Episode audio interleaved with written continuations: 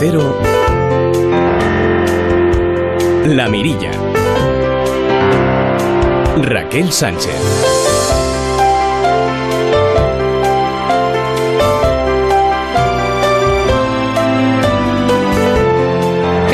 Muy buenas noches. Obviamente nuestro primer saludo hoy es para los afectados por los incendios. Como venimos contando, Gandía ha pedido al gobierno la declaración de zona afectada por emergencia. Seis municipios han resultado perjudicados y piden ayudas para los damnificados, que no son pocos. Queda mucho mundo por andar y quedan muchas lenguas que aprender Aún quedan soledades que romper y palabras de amor y que pronunciar. Aún quedan muchos fuegos que apagar y hogueras que tendremos que encender. Mucha hambre difícil de entender. Esta noche, permítame que nos quedemos también con las palabras del eh, Papa Francisco, que ha pedido que se proteja a Europa de la frialdad Muy a colación con el flujo migratorio. En su audiencia este miércoles ha mencionado a la filósofa de origen judío convertida al catolicismo Edith Stein, copatrona de Europa que murió en el campo de concentración y exterminio de Auschwitz. Queremos hacernos eco también de la campaña que lanza la Asociación Afanias, impulsada por familiares de personas con discapacidad intelectual y que busca normalizar a las personas con discapacidad intelectual y que se acerquen a hablar con ellas. El lema de esta campaña de verano es No me hagas invisible.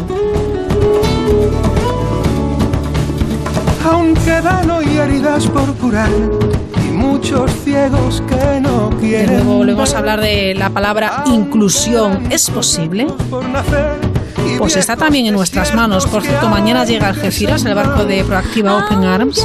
Desembarcarán 87 inmigrantes y refugiados rescatados en aguas del Mediterráneo frente a las costas de Libia.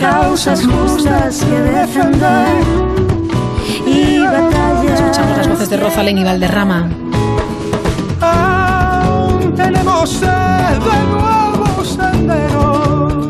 Enseguida saludaremos a Carolina Martín, responsable de comunicación del proyecto Camino del Reciclaje, que evidentemente tiene que ver con el Camino de Santiago, claro. La iniciativa de Coembes también. Vamos a, charlar con eh, José Giner Planas, es un investigador del CSIC en Barcelona. Nos va a hablar de los nanotransformers. Contaremos de, de qué se trata. Y con la viajera Zaira Rodríguez, hoy un turismo pues gastronómico de foodies. La música clásica y Kubrick. Bueno, con ese binomio arrancaremos hoy Instinto Clásico con Roberto Relova. Niños y medios que quieren crecer. Aún queda Todo esto y un poquito más, alguna sorpresa más de aquí a las 11. Luis Cerreira y César Tobías están en control técnico. vida para dar y 9. Saludamos hasta ahora a Marcos Yebra. El Pasacalles.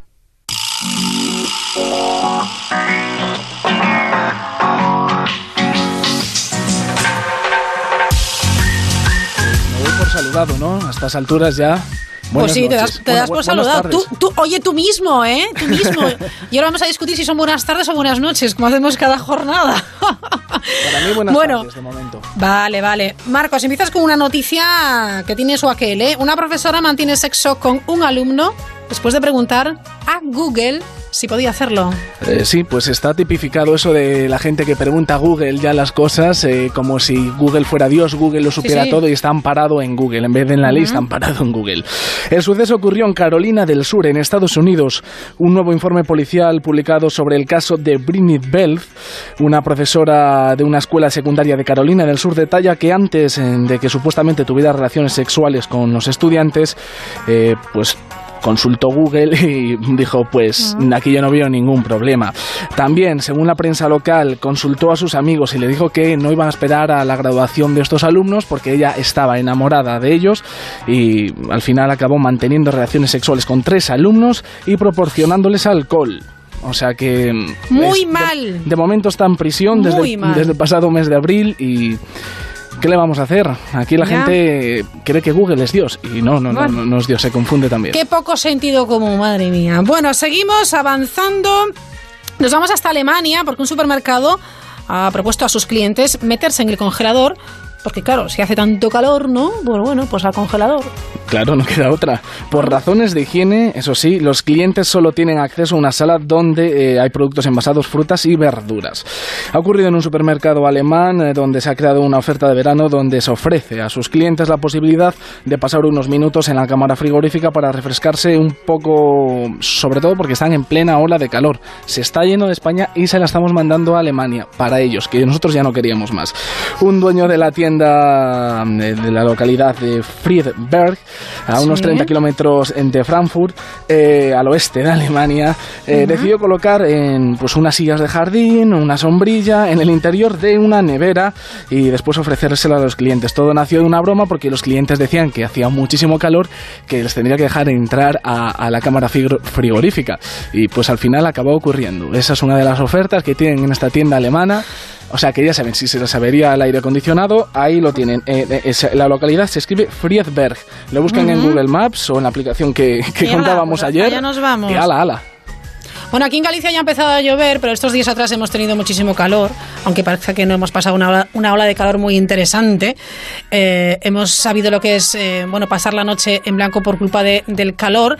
Y te cuento que, que, incluso hoy eh, ha hecho público Unión Sagrarias, el sindicato, una cifra, y es la, la muerte de medio millón de pollos en Galicia durante esta ola de calor. Pobres pollos, ¿eh? Pobres no te digo pollos. Mm. La verdad que ellos no tienen ni, cámaras frigoríficas ni, ni, nada ni nada, ni aire acondicionado, ni nada. En fin. Bueno, hablamos de gatitos. La ciencia confirma que ver vídeo de gatitos, ver vídeos de gatitos es bueno para la salud. Cuéntame esto. Un estudio americano ha revelado que ver vídeos de gatitos no nos hace más enérgicos, positivos, nos hace sentir menos, eh, pues menos con emociones negativas, eh, de buen rollo, nos hace sentir de buen rollo. Nos quita el aburrimiento, la tristeza.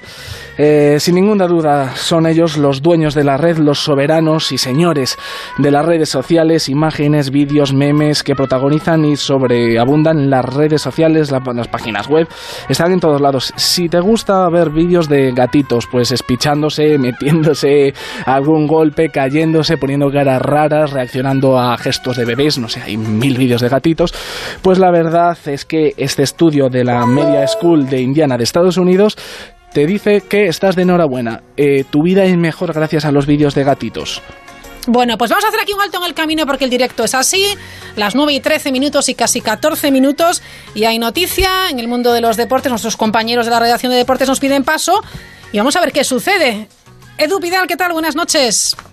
¿Qué tal? Muy buenas noches. Pues que el Real Madrid ha confirmado lo que veníamos contando en Onda Cero desde primera hora de la mañana, que firma y hace oficial el fichaje de Thibaut Courtois, que llega procedente del Chelsea, pagará unos 35-40 millones de euros para las próximas seis temporadas como jugador del Real Madrid. La presentación mañana a la una de la tarde en el palco de honor del Santiago Bernabéu, así que Thibaut Courtois, el portero belga, el mejor portero del pasado Mundial de Rusia, llega para reforzar la plantilla de Julen Lopetegui. Y un segundo comunicado oficial del Real Madrid, también contado en Onda Cero, Mateo Kovacic, el croata, se marcha cedido al Chelsea por una temporada y sin opción de compra para el equipo inglés. Bueno, pues noticias de alcance, gracias Edu Pidal. Seguimos en la sintonía de la mirilla, ese fichaje desde luego súper importante de cuarta para el Real Madrid. Seis temporadas, noticia que obviamente ampliaremos ya cuando lleguen las noticias con nuestros compañeros de la redacción de deportes. Continuamos, Marcos Yebra, ¿sigues por ahí? Sigo por aquí, no me he ido. Hombre, es que aquí hay que estar al loro de todo lo que, sucede. Ellos cuentan unas noticias y yo cuento otras diferentes. Y tú cuentas las otras, las, otras. noticias. Oye, no sé qué pasa con los porteros últimamente que nos dan, bueno, noticias eh, todos los días, ¿eh? Los que vienen, los que se van. Sí, desde está están disparados. que no, no, ya titulares todos los días, titular tras titular. Bueno, noticia que ha adelantado, por supuesto, la redacción de deportes de Onda Cero, el fichaje de Courtois por parte del Real Madrid. Nos vamos a Barcelona, medio centenar de cigüeñas en migración ha muerto electrocutadas. Esto ya lo he visto yo, es una, una noticia muy mala. Sí, es un drama. Ante estos hechos, eh, dada la magnitud del problema sobre esta especie protegida, eh, que podría constituir un delito contra la fauna salvaje, BirdLife ha solicitado al Departamento de Territorio y Sostenibilidad de la Generalitat que presente una denuncia de oficio. Medio centenar de, cigüeñas de inmigración murieron electrocutadas hace dos días en las torres eléctricas de San Quirce de Besora, en Barcelona, en la comarca de Osona. También estas palomas, bueno, formaban parte de un grupo de unas 700 eh, palomas, que diga yo cigüeñas, un animal un poco más grande, digamos. Eh, formaban parte de un grupo de 700, que ya eran bastantes y pues eh, se chocaron contra unos cables de corriente y pues como los pollos de Galicia. Igual. Bueno, vamos de cigüeñas. Pasamos de los pollos a un cocodrilo. Sí, todo va de animalitos, porque un cocodrilo manejado a control remoto eh, siembra el pánico en una región de Texas. Yo este vídeo lo vi hace nada, unos días, y dije, esto lo tengo que contar. Lo tenéis que buscar en redes sociales, y es que es bastante gracioso, porque según las autoridades esto parecía haber sido un engaño involuntario por parte de un dueño pues, de un juguete que dijo, pues mira, tengo una lancha motor, le pongo pues como una careta de, de, cocodrilo y la meto por el agua. Pues se dedicó a jugar con ella en Texas, concretamente en New, en New eh, yo Uy, qué bien, ¿eh? Sigo, sin, bien. sigo sin saber hablar inglés. ¿Qué le vamos a hacer? El caso saber hablar español. Yo diría que es New Braunfels, pero bueno. Braunfels, oh, yeah. Sí. De Cambridge, de Cambridge de toda la vida. Pues eso, que, que, se dedicó a sembrar el pánico, pues eh, según él, sin querer. Pues controlando por radio control esa barca con ese cocodrilo puesto encima y pues la gente en balsa, por la orilla, nadando, veía el cocodrilo y decía, yo de aquí me voy mm. corriendo. Bueno, y hoy no te vayas muy lejos, porque dentro de un ratín vuelves y además con un temazo. Yo, yo he puesto eh, en Twitter, oigan, que hoy hablamos de curas rockeros, ¿qué es esto? Sí, eh, tengo que confesar una cosa, y es que me he hecho fan de ese grupo en una tarde ¿Ah, que llevo escuchando sus canciones. Es que tienen un ritmo que. Y, mira que he escuchado sus canciones para editarlas 80.000 veces. Pues 80.000 veces las volvería a escuchar. Y he hablado con ellos eh, y he tenido un pequeño desliz. Lo escuchamos digamos, lo, específico nuestro, con un contenido con letras religiosas, con letras eh, cristianas, ¿no? Entonces, ahí, es donde entra la voz del desierto. Em, eh, se, me ha ido, se me ha ido el santo al cielo, perdón. Nada, nada, tranquilo, tranquilo. Eh, muy, apropiado, ¿eh? Claro, estaba esta tarde haciendo la entrevista muy bien, para muy bien, muy bien. Sí, sí, para hacer el reportaje que luego escucharemos con mucha atención y obviamente en, ese contexto se te fue el santo al cielo. Hola Marcos, que luego nos saludamos de nuevo. Un beso. Venga, nos vemos. hasta, ahora. Seguimos.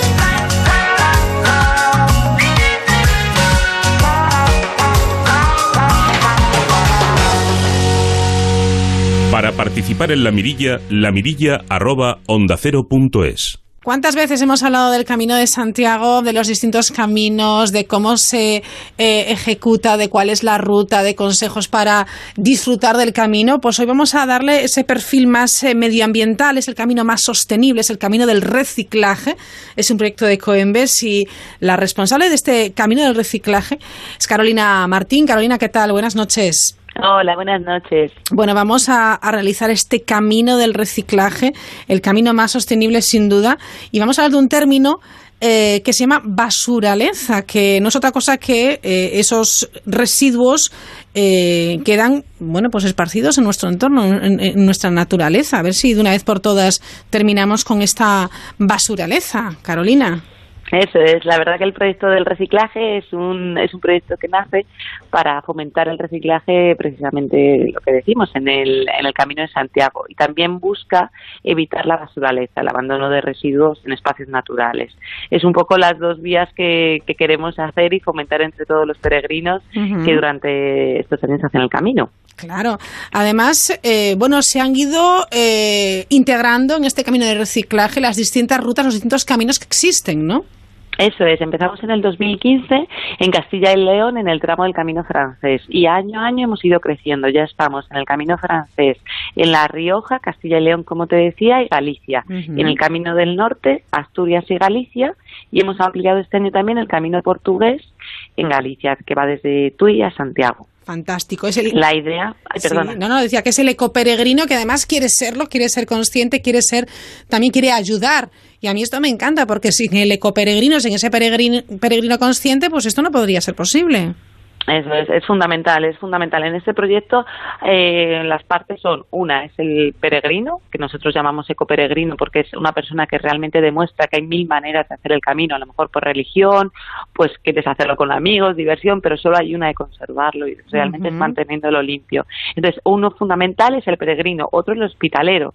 La persona de, de los albergues, los encargados, nosotros les facilitamos una media de dos a cuatro puntos de reciclaje, papeleras amarillas para que puedan reciclar eh, pues latas, bricks, envases de plástico y azul para el papel y cartón y ellos son los que se encargan luego de depositarlo en el contenedor adecuado. Entonces, su papel de los hospitaleros también es fundamental porque también enseñan a los peregrinos si tienen alguna duda de dónde reciclar, que tiene que ir a cada contenedor adecuado. Por ello les damos también guías y les, para educarles también a ellos. Efectivamente, hay, vinilos que se pueden ver en el que hay consejos, bueno, pues eh, muy sencillos y que pueden contribuir, que contribuyen, de hecho, ¿verdad?, al, al, respeto al medio ambiente. Cierra el grifo ante el derroche del agua. Pues es algo evidente, pero si nos lo recuerdan, mira, pues mejor, ¿eh? Sí, sí, nosotros este año lo que hemos hecho además de dar las bolsas a los albergues para que se las puedan facilitar a los peregrinos, que les hemos dado eh, 165.000 bolsas casi a los 400 albergues que tenemos para que se las den a los peregrinos cuando lleguen y ellos puedan tenerla pues, con esta bolsa, evitar la basuraleza que comentábamos. Y les hemos dado a cada albergue un kit, un kit que está compuesto con estas pegatinas que comentabas para que puedan colocar a lo largo de todo el albergue, pues por ejemplo también en la ducha, de pasatiempo en la naturaleza, no debajo de la ducha para enfocarlo al derroche de, agua, pues desenchufa, si has terminado, por ejemplo, de cargar el móvil, pues desenchúfalo y así no descargues el planeta. Son pequeños tips, consejitos. También les hemos dado un felpudo para que coloquen en la entrada, porque todos sabemos que lo primero que ves en una casa cuando entras es, un felpudo que te da la bienvenida. Pues nosotros queremos que es bienvenido peregrino a nuestro albergue sostenible, que cuando tú cruces esa puerta ya sepas que en ese albergue está comprometido con el reciclaje y es un albergue que, pues eso, que, que lucha y que está fomentando esta campaña para que además que no haya basuraleza se recicle. Entonces sí que queremos sobre todo hacer un poco los albergues más sostenibles. Y este año tenemos también una novedad que vamos a hacer que un peregrino misterioso. Visite todos los albergues a ver si pues tienen puesto pues el felpudo, eh, también les hemos dado una chapita de, de hospitalero sostenible, los pequeños consejitos, si tienen las papeleras, todos los carteles. Y entre todos los albergues que lo cumplan pues se va a sortear una medida sostenible para, para el albergue. Será un estudio. Claro, la idea es así, en plan, pues mira, imagínate, de repente tienen estas luces, pues creo que vamos a cambiarlas a las LED porque sale mucho mejor para ahorrar y demás. Pues entonces es una mejora para, para el albergue, para que realmente dé un pasito más. La idea que buscamos es esa, que, que los albergues se comprometan y que poquito a poquito cada vez sean más sostenibles. Claro, ¿cuántos ecoalbergues hay ahora mismo?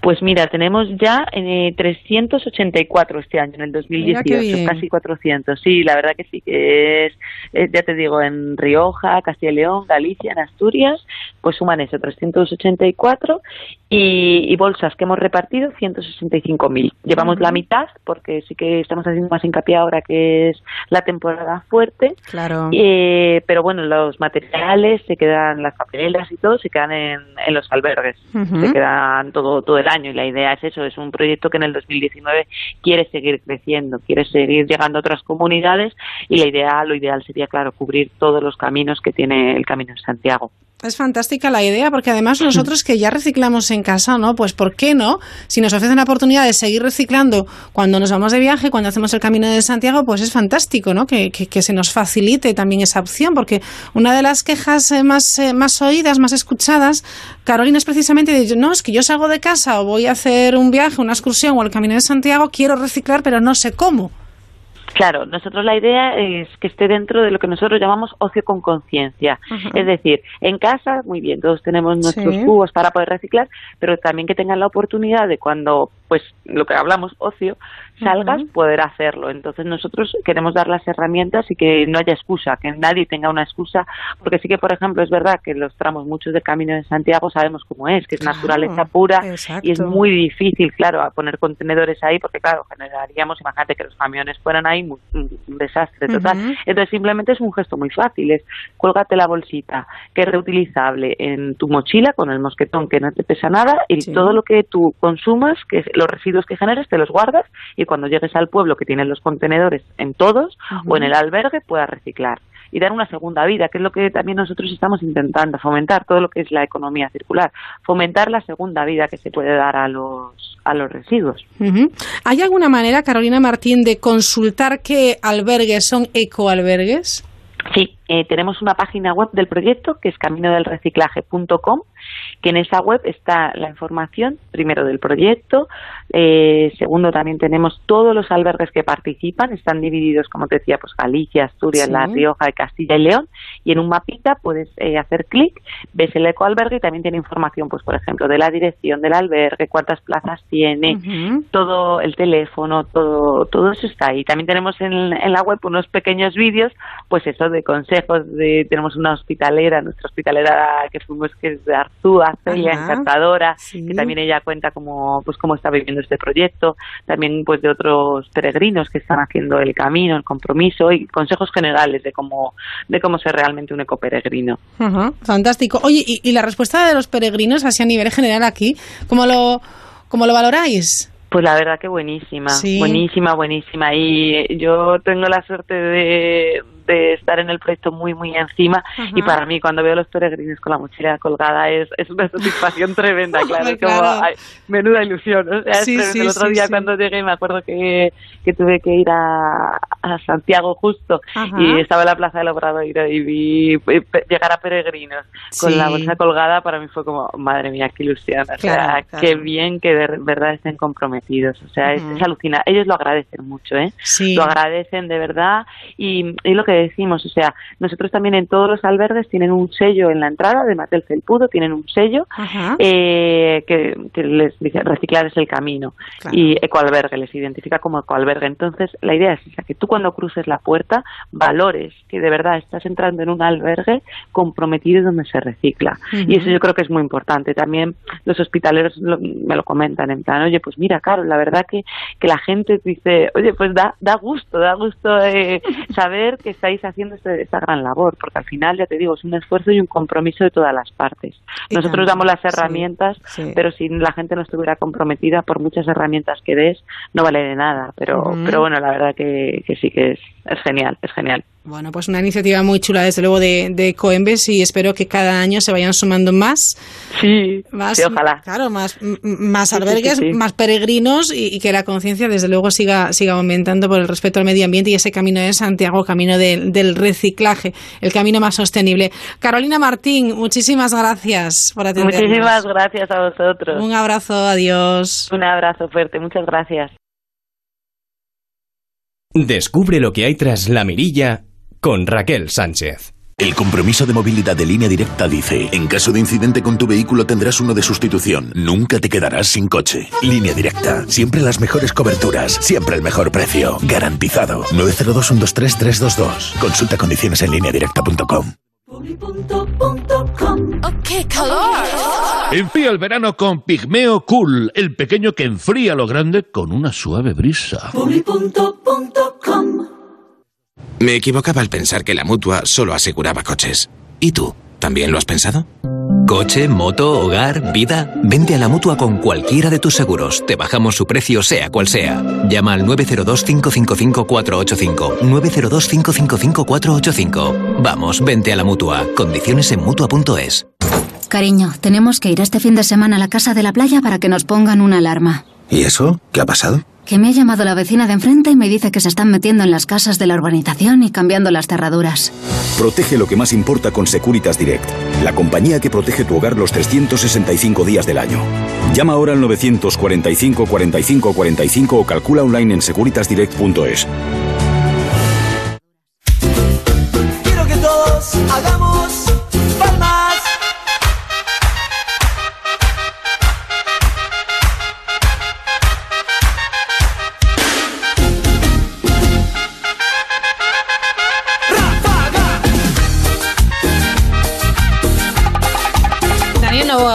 Noches. Te digo una cosa, ¿Qué me dices? que esto es lo que nos ponen las orquestas en las fiestas de los pueblos, ¿verdad? Por eso estábamos todos bailando hace nada. Claro, porque es la mejor música entre esto y los pasodobles. Pero este, no, no, no estás visualizando la gente bailando. Es- yo es que no puedo parar. No puedo parar. Estás muy, muy músico, muy bailón últimamente. Yo soy un ¿eh? bailón, soy un bailón. Madre mía, qué buen ejercicio es bailar. Hombre, Y estirarse. ¿verdad? Sí, sí, también. Uf, también. bailar y estirarse, dos Eso de las es cosas Fantástico. Luego estupendas. ya hablaríamos de bostezar, pero tampoco es plan. Bueno, A me mí, quedo ah, con estirar más que Estirar, sí, bostezar. estirar la espalda, que, Sí, sí, que casi sí. siempre estamos como encorvados. Que luego vienen las hernias, te lo digo yo. Sí, Hombre, dicen, ¿no? Hernias de disco. Dos, dos. Jova. Y claro, no puede ser. Y eso de coger el teléfono y agarrarlo así con el- la cabeza y el hombro, fatal, te lo digo yo. También. Y mis dos hernias. bueno, ¿de qué vas a hablar hoy? Porque esta canción habla de... De mentirosa, dice la canción. vas a hablar de Dice mentiras? De mentiras, vamos a hablar de mitos. de A mitos. ver, a ver, de, De mitos. mitos, mm, hay mucho mito en el mundo de la psicología y la educación. Yo hoy me centré un poquito más en el tema de la educación y el aprendizaje. Vale. Para ver así un poquito que... O sea, hay cosas que creemos que son verdad y no lo son. Sí, Mm. exacto. Lo creemos a pies juntillas, además, ¿no? Yo algunas diría que están más, esten- más extendidas Sí. y otras un poquito menos. O sea, es un poco lo que se dice de boca a boca o boca a oreja o popularmente, ¿no? Que- Exacto. Sí, sí, sí. Sí, sí. Y al final va a misa, como dice el otro, y, y lo cree todo el mundo. Mm, Además es que ahora está muy de moda la neurociencia, la neurodidáctica, la La neuroeducación. neurodidáctica. Sí, es un Muy poquito bien. la parte de donde la neurociencia puede echar una mano en Ujú. saber cómo aprenden eh, los niños o las personas en general. Ujú. Y está, bueno, tiene muchos estudios, han mejorado mucho las, las estrategias para, para saber. Ujú. Y bueno, de Bueno. aquí se pueden sacar cositas. No es un- la panacea, porque sí que es cierto que entre los mm, más, entre los expertos ya se está viendo que bueno, que sí que prometía mucho, pero no tanto, pero gracias a la neurociencia tenemos aquí Sí. cositas. Va, yo voy a tirar ya de primeras por un clasicazo. ¿Te suena lo de usar el 10% del cerebro? Sí, sí, sí, que si usáramos todo seríamos... Es que la bomba, ¿Verdad? ¿verdad? Pues no es verdad, ¿no? Es mentira. Vaya por Dios. Vaya, o sea que cuando te dicen solo estamos utilizando Ujú. el 10% de nuestra capacidad intelectual, de nuestro Claro, cerebro. Claro. Pues no, No. usamos menos. Te iba a responder depende de cada uno, pero no, no.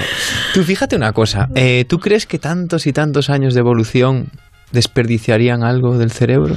Bueno, Eh, no vamos a hablar de casos concretos. vale, vale, vale, no, no lo creo. Efectivamente, una evolución ha tenido que tener, bueno, pues una progresión hacia adelante, ¿no? Total, cada espacio, por Sí. pequeño que sea que pudiésemos utilizar, Sí. sacarle rendimiento se lo sacamos. Entonces la ciencia ya ha demostrado Ujú. esto, por ejemplo. ¿Qué pasa? Que hay gente que tiene habilidades muy concretas, que son tan, tan, tan Ujú. sorprendentes, Sí. que hay gente que dice, ostra, pero eso es mucho más de lo que podemos hacer todos. Ujú.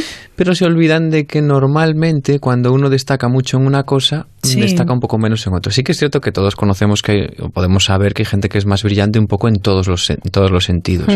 Pero a mí me llamó mucho la atención un documental que vi hace unos años que hablaba sobre, no sé si te suenan los savants, que es una especie como de autistas que tienen unas No, capacidades especiales. ¿Conoces Ajá. la peli de Rainman? Sí, sí, sí, Pues sí. era un poco de esto, ¿no? Era, Sí. un personaje que memorizaba pues, todo lo que le iba. Sí, exacto. Sí. Pues es- está, eh, bueno, basado en una historia real y en el documental este que te comento sale tanto esta persona como otras, ¿no? Una de las personas que sale, sobre todo hay una que sale al principio del documental, es el campeón del mundo de cálculo. Entonces lo metieron en una máquina de estas que, que te lee el cerebro hablando así rápido Sí. y descubrieron que las áreas que utilizamos normalmente para reconocer caras, Sí. cualquiera de nosotros, que claro, reconocer caras en tecnología es súper complicado, él la utilizaba para calcular. O sea, había desarrollado tanto su cálculo que necesitaba utilizar otras áreas que el, resto de la gente utilizaba Para reconocer caras. Sí. Él la utilizaba para calcular. ¿Qué nos dice esto? Que sí que puede que fuera calculando mm, el mejor del mundo, pero Luego pagando tenía un otras precio. carencias, ¿no? Exacto, de hecho en la película Rayman vemos como el propio protagonista, que es impresionante porque todo lo que lee lo memoriza, no es autosuficiente. O sea, Efectivamente, va con su hermano que está en Cruz, Eso. que lo lleva al casino, etcétera, etcétera. No, no sé esa película. Ah, ahora, me ahora me estoy confundiendo con otra. bueno, A ver, no. Al billar, no, al billar no. Bueno, lo voy a buscar mientras Venga. hablamos de ello, así en directo. Vale. Pues sí, pues me parece una buena cosa, la En- verdad. Entonces, bueno, en el- saber en qué, en- de todas formas, es verdad que se puede entrenar y se puede desarrollar habilidades. Por supuesto, lo que pasa es que mientras, mientras desarrollas unas habilidades no desarrollas otras. Y entonces, bueno, es donde te haces especialista en una cosa o especialista en otra. Sí, vale. Seguimos, ¿qué más eh, Seguimos, mitos? más mitos. Por ejemplo, hay uno que es bastante, bastante, bueno, eh, extendido, que fue una época en la que se hablaba que había una serie de periodos críticos en la infancia, Sí, que si no aprendías ahí, ya no había nada que hacer. ¿no? vale. Esto se ha desmentido. De hecho, incluso podemos hablar de que en la vejez, que se supone que es donde ya pues la etapa más sensible está ya muy atrás, se siguen encontrando estudios en los que demuestran que se pueden desarrollar habilidades. Incluso eh, había una que estaba como muy extendida, que era el tema del aprendizaje de nuevos idiomas que se ha, se ha desmentido también, que incluso a unas edades en las que ya no se contaba con que ciertas, ciertos eh, temas fonéticos no se, adquirie, no se pueden adquirir, pues sí que se puede. O sea que eso sería... O sea, que la, la excusa de soy mayor para, para aprender un idioma o para aprender informática, etcétera, Exacto. vale. ¿Qué está pasa? Que sí que es cierto que puede costar un poco más. ¿vale? Sí, claro, porque también hemos perdido esas habilidades. Claro, no- Eh, hemos perdido el ritmo del aprendizaje. Se llaman ahora, no se, no se llaman críticos, pero se llaman sensibles. Quiere decir que estás como más sensibilizado hacia ese Sí, aprendizaje. vale. Pero lo cual no debería cerrarte la puerta. O sea que Vale. ahí, ahí bien, las bien, excusas se nos acaban. Bien, me gusta este, este mito que hemos, eh, bueno, pues tirado por tierra. ¿Hay más cosas? Sí, ahí tengo un montón. Mira, por ejemplo, ¿sabías que el éxito académico puede verse afectado por saltarse el desayuno? No me digas. ¿Pero es- eso es verdad o es Eso es verdad. Ah, eso es verdad. Eso es Ah, verdad, que es algo bueno. que, bueno, en general las personas no contaban mucho con que fuera verdad. Luego hay otros mitos que son bastante sencillos, ¿no? Como por ejemplo, bueno, es otra verdad, que el ejercicio físico mejora las funciones mentales. Sí. Vale. Y luego, por ejemplo, tenemos que... mm, ¿Tú crees que usamos el cerebro 24 horas al día o piensas que no? Yo pienso. ¿Ves? Ahora mismo el mío no está funcionando. Yo pienso que sí. Que, que hasta de noche también nuestro cerebro, porque al final Exacto. pues estamos eh, Eh, bueno, estamos... eh, en un estado de ensoñación o Podemos estar soñando, que puede ser Sí. un poco como Depende de- una máquina de- sí. de, de realidad virtual que nos Ujú. hace eh, pues vivir experiencias que sirven para aprender. sí. Y después ya hay un sueño más profundo que se puede parecer más a una inactividad, pero sí que hay una serie de ondas que están funcionando igualmente. O sea, apagarse, Vale. apagarse como hacen los delfines, que apagan medio, medio un hemisferio y el otro. Y eso es verdad. Lo de los delfines, hasta Ujú. donde yo sé, Pues sí. vale, pero vale, bueno, vale. si alguien sa- piensa o sabe que lo de los delfines no es verdad, por Que nos favor, lo diga. que nos lo diga por, Vale, por perfecto. Twitter. Muy bien. Otra cosa que también está muy extendida es esto de, mm, de los de que hay gente que es auditiva, hay gente que es visual, hay gente que es kinestésica, ¿no? Esto que ahí Ujú. tiene una, digamos que aprenden más por diferentes eh, canales. Sí. Eso se ha demostrado que es falso también. Esto ha sido una moda que la programación neurolingüística, que fue, una, bueno, una moda que hubo hace unos años, eh, pues eh, se fijó mucho en eso, intentó hacer mucho hincapié en eso, incluso había pedagogías que se centraban en eso y resulta que, que no, que no tampoco. Desde luego hay que ver con lupa las cosas que nos dice. Sí, y a lo mejor alguna cosa Sí. que estoy diciendo ahora dentro de unos años resulta que no. A ver, el- conocimiento tampoco es, es infalible. Pero Sí. bueno, nos vamos acercando. Otra cosa, por ejemplo, mira, que esto sí que estuvo como muy, como muy extendido. Eh, las tareas concretas de ejercitar el cerebro no mejoran si no está directamente relacionado con lo que estás entrenando. Por ejemplo, esto de brain training, estas cosas, Sí. te, sí, sí te pueden valer para, para entrenar una cosa muy concreta, para estar entretenido, para estar distraído, Pero para eso, estar activo, Claro, pues un crucigrama, un sudoku, etcétera, pero etcétera. no se generaliza a otras cosas. Ya. Ajá. Y vale. eso se, se pensó durante un tiempo que sí, que podría ir por Pues no, pues no. Y vamos Pues con una última. Venga, una última. Cerebro izquierdo, cerebro derecho. O sea, hemisferio Hemisferio izquierdo, hemisferio derecho.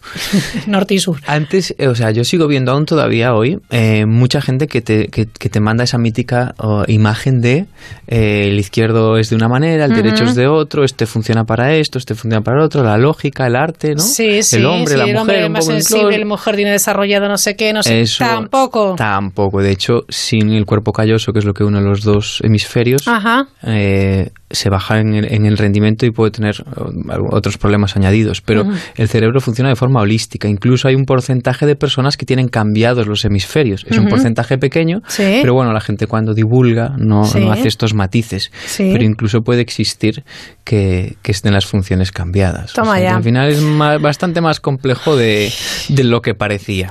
Bueno, te cuento que efectivamente la película eh, en, en Rayman, eh, Tom Cruise eh, se llevaba a su hermano al casino de Las Vegas para contar las cartas y todo aquello. Ah, Aquí estoy leyendo vale, vale. que el auténtico Ra- Rayman, eh, o Rayman memorizó 12.000 libros. Sí, Es eh, yo absolutamente recomiendo el, increíble. el documental es buenísimo. Aparte hay otros también, por ejemplo, sale un otro, otro otra persona que está por Roma durante 40 minutos, Sí, luego la sientan y en un mural súper grande la dibuja con todos los detalles la ciudad de Roma.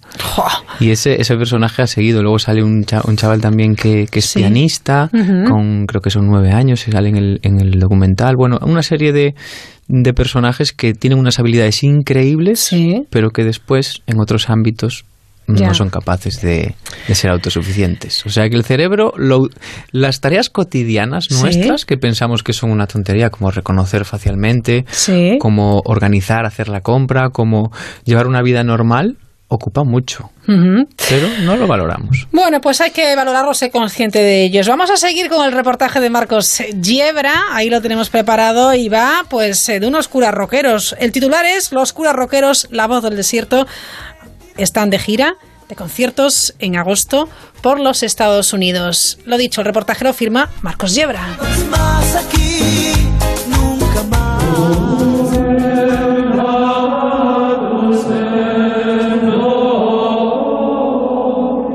Si les digo que vamos a hablar de música religiosa, muchos de ustedes pensarán en esto.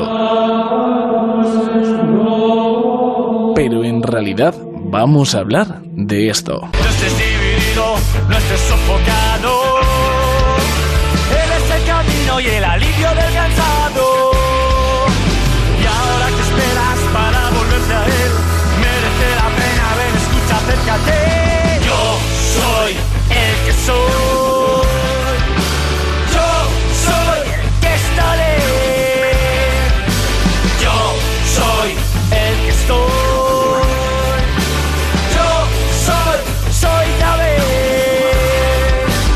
Un estilo un tanto, un mucho diferente al que estamos acostumbrados a ese estereotipo de la guitarra tocada en una parroquia, es el estilo de La Voz del Desierto, un grupo de rock religioso formado por el padre Pedro Núñez, por el padre Curry y por el padre Alberto Raposo. Llevan 15 años en acción, tienen 16.000 seguidores y 150.000 escuchas en iTunes, en YouTube, en Spotify e incluso ahora están de gira por Estados Unidos entre Illinois, Texas, Kentucky, Carolina del Sur, California. Están triunfando y nos lo van a contar, aparte de darnos alguna bendición. Sí, bendiciones. Voy a hacer un spoiler. Es así como acabó la entrevista. Y, suerte y ánimo con, con lo que os queda de gira. Estamos por ti también, ¿eh? Que Dios te bendiga. Y para los feligreses del rock que todavía no conozcan la voz del desierto, su guitarrista, el Padre Raposo, nos lo cuenta. Sea, hace ya bastantes años, en el 2003 yo ya era sacerdote, a mí me nombran delegado de juventud y formador en el seminario y me encuentro y me encuentro pues a dos seminaristas, entonces seminaristas soy sacerdotes, el, padre Jesús Javier y el padre Julio, de los, dos con padre Curry que le llamamos corropialmente y, y Julio, que porque estaban ensayando con dos amigos en, en el seminario y cantando unas canciones un sábado por la tarde cuando tenía un rato libre. Y, y bueno, pues en, la diócesis tenemos siempre un encuentro diocesano, un encuentro con todos los jóvenes, que es una jornada anual, y al final rematamos con una fiesta. Anda, pues cuando me los encontré, digo, ¿por qué no? Yo antes tocaba la guitarra también en, un grupo antes de entrar en el seminario. Pues, ¿por qué no preparamos unas canciones así con contenido, con letra religiosa y, rematamos ese encuentro que tenemos anualmente? y la verdad es que al, año siguiente, en el 2004, tocamos en el encuentro diocesano al final como fin de fiesta y, y a raíz de ahí pues les gustó mucho a la gente, empezaron a llamarnos a distintas parroquias para que fuéramos a hacer lo mismo y, y hasta hoy. Y aunque ya nos haya quedado claro, el padre Raposo insiste en que el rock cristiano no es la música que escuchamos en las iglesias. La gente escucha música religiosa o música cristiana y se piensa que es la música que se hace para la, pues, para la misa, ¿no? Para, las celebraciones litúrgicas, ¿no? Y es verdad que hay música para las celebraciones litúrgicas, para la Eucaristía o para otros tipo de eventos, ¿no? Pero eh, hay música religiosa que se hace para escuchar en el coche, para escuchar en casa, para llevar los auriculares cuando uno va a trabajar, a estudiar, ¿no? Ahí es donde entra la voz del desierto, ¿no? O sea, la música que, que hacemos nosotros no la cantamos luego los sacerdotes. Somos siete, tres sacerdotes y cuatro laicos, pero ninguno la cantamos luego en la, en la Eucaristía, ¿no? Y hablando con el padre Curry, nos deja claro que no solo hay un tipo de rock cristiano, sino que, para gustos, tipos de rock cristiano. Pues todos los que componemos en el grupo, pues cada uno nos gusta un estilo de música. Entonces, a nivel de estilos, pues la música rock, música un poquito heavy, algunas, música pop, música así, baladas muy bonitas. Eso a nivel de estilo, ¿no? Es un estilo muy rico, muy precioso. Luego, a nivel de contenido, pues sí que es siempre el mismo. Me refiero en el sentido de que son letras que hablan de una experiencia de Dios, que hablan del amor de Dios, que hablan de la misericordia de Dios, ¿no? Ahora ya eso, pues, pues hay canciones que hablan eh, concretamente pues de alguna experiencia de alguno de nosotros que has tenido con Dios en tu vida, algo que te ha pasado en la vida y cómo Dios te ha sacado, Dios, has visto el Señor, la providencia de Dios en ti, cómo has visto también, eh, pues, eh, letras concretas que son pasajes de la Biblia que te han gustado en la vida, tanto que alguna vez, ¿no? Y esos, esos pasajes pues, los hemos hecho música. También luego hay, pues, experiencias de la vida diaria, ¿no? Como es la Eucaristía, los sacramentos cosas que vivimos, ¿no? En los encuentros con los jóvenes, en la fe, pues también he hecho música. Y no nos hemos podido resistir a preguntar si esto es una técnica para que muchos de los jóvenes que ya están tan distantes de la iglesia vuelvan a ella. no, significa que lo que tenemos en la iglesia esté antiguo, porque Jesucristo es el mismo ayer, hoy y siempre, ¿no? O sea, la misa es la Eucaristía, es el momento máximo y eso Mm, actualizarlo de algún modo puede ser, pero no hay que cambiarle el lenguaje, ¿no? O sea, Jesucristo es el mismo.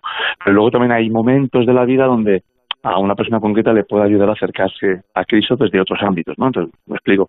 Un joven que va, ahora mismo, ¿qué es lo que un joven lleva siempre? Unos cascos, música, un iPod, un, no, cualquier tipo así, pues son, es una vía también por donde él está recibiendo información todos los días. Pues la música que actualmente pega, ¿no? La música así un poco movida, pues algo que a un joven le atrae y a uno no tan joven, ¿no? Entonces, si eso él lo va a escuchar, sea cristiano o no sea cristiano, pues si aprovechas para, a través de eso, eh, darle a Jesucristo, pues mira, es una forma más para evangelizar, ¿no? Y para los que a estas alturas ya se hayan hecho fans de La Voz del Desierto, solo hay que recordar que ya tienen futuras fechas de concierto en España. Pues si Dios quiere, sí, nos han, ya nos han seleccionado para poder para poder participar en el Festival de la, de la Música de, de la Jornada Mundial de la Juventud de Panamá y si Dios quiere, pues eh, allí estaremos, en enero del próximo año. Así que la verdad es que es, una alegría también que te seleccionen de, todo el mundo, ¿no? Para poder también eh, participar del Festival de la, de la Música allí en, en, la Jornada Mundial de la Juventud y, y estamos muy ilusionados, ¿no? Nos hace mucha, nos llena de, pues de una gran alegría, ¿no? Que nos hayan también elegido para poder participar allí del, festival del encuentro con el Papa, ¿no? Además, han actuado con muchos otros grupos que igual no son tan religiosos. Yo recuerdo, eh, hemos compartido escenario pues con Melocos, que ya creo que no, no, están creo que ya no están operativos, pero con Melocos, con David y María, con, con Conchita, estuvimos una vez, con, hemos estado con varios, sí, sí, sí, hemos compartido escenario con, con varios de ellos. Además, en su segunda gira estadounidense, el padre Raposo recuerda su mejor concierto el de ayer mismo? Pues mira, mira lo de, lo de ayer eh, lo calificábamos de la furgoneta de vuelta al, sitio del alojamiento donde estábamos como apoteósico, porque ayer fue el concierto de ayer en Chicago Heights fue como espectacular. La gente, bueno, entregadísima, estuvimos súper contentos. Y, no sabría cómo describírtelo porque estábamos diciendo que posiblemente es uno de los mejores conciertos que, que los que hemos disfrutado más nosotros como músicos, ¿no? Y, y, bueno, la verdad es que está yendo fenomenal, fenomenal. En Kentucky el otro día tocamos también en, el típico rancho este de caballos y tal, así con las vallas típicas de... Y, fue una cosa también como muy muy americana, ¿no? Y fue fue genial. Y, y bueno, y empezamos también como por todo lo alto, ¿no? Estuvimos tocando en, en Hollywood, no, en Los Ángeles. Y, y la verdad es que, pues, fenomenal, porque lo, eh, aquí la gente es para la música es como más entregada. Así es la vida de un grupo de rock integrado por sacerdotes, pero esos sacerdotes, como sacerdotes que son, además dan misa. Lo que es la vida de iglesia es prácticamente igual, ¿no? Que la persona, o sea, vivimos, yo no hago una misa ahí rockera, para que tú me entiendas, vivimos la Eucaristía como la Iglesia nos manda vivirla y que como nos han enseñado, como nos gusta y como nos ayuda, ¿no? O sea, la, misa es como la confesión, la confesión, la dirección espiritual, la dirección espiritual, los sacramentos son los sacramentos.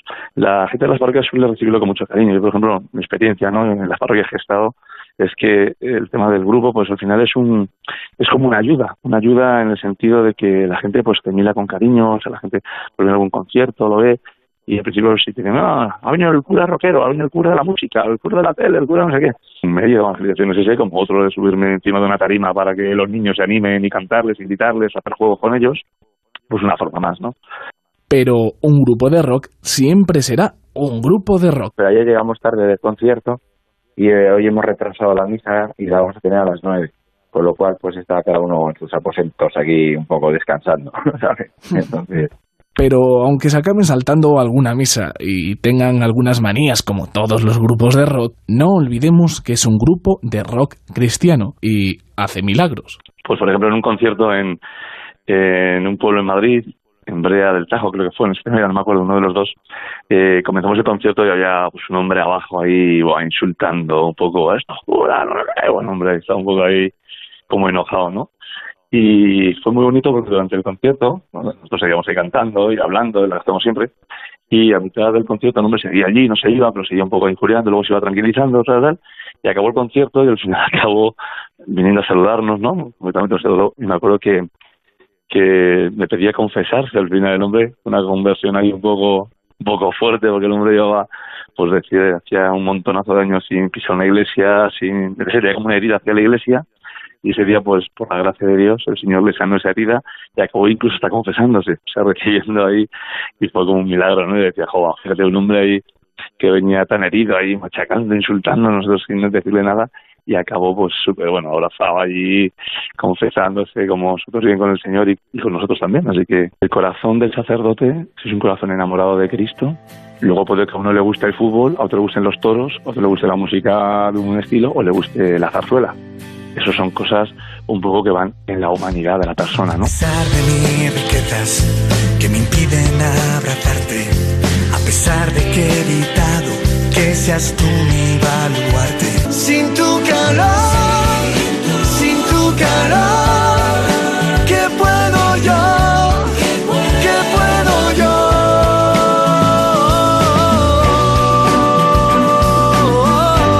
Y al final, como dice el padre Curry, detrás de cada sotana, detrás de cada alzacuellos, solo hay personas. En este caso, estrellas del rock.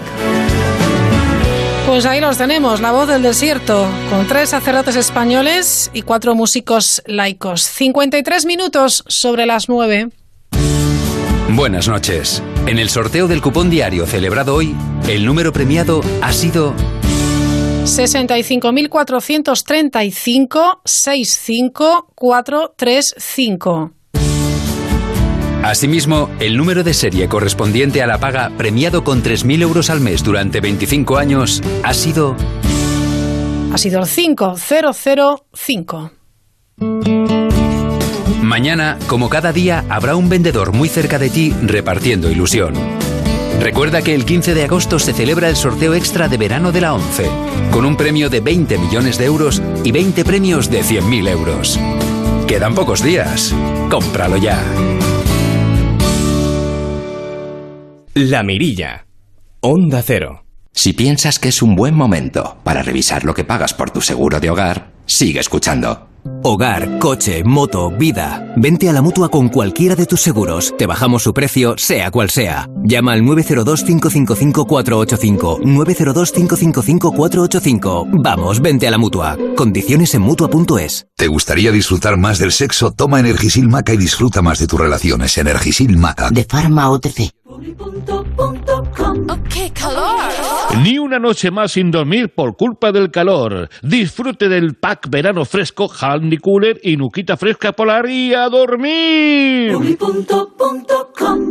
Bueno, quedan cinco minutos para las 10, las 9 en Canarias, cinco minutos para jugar. Vamos con la primera serie. Ya saben, ponemos sintonías de series, de películas, tanto mm, de dibujos animados como de pelis. ¿No, Dani? ¿Lo he dicho bien? Sí, ¿no? El otro día lo de la peli no, yo no No, me la esperaba no, no, y bueno, ahora metemos pelis bien. Marcos, estás ahí, ¿verdad? Sí, sí, ¿Estás, aquí pre- estoy. estás preparado? Preparadísimo. Oreja preparada, ¿no? Pues venga. Una, A ver, Luis, una cuéntanos. fácil o una difícil, ¿qué queréis?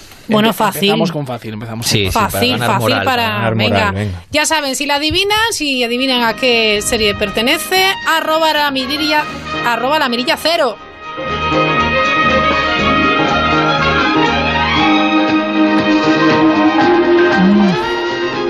Es. Yo sé cuál es. Yo sé cuál es. Yo me aventuraría muchísimo, pero no. No.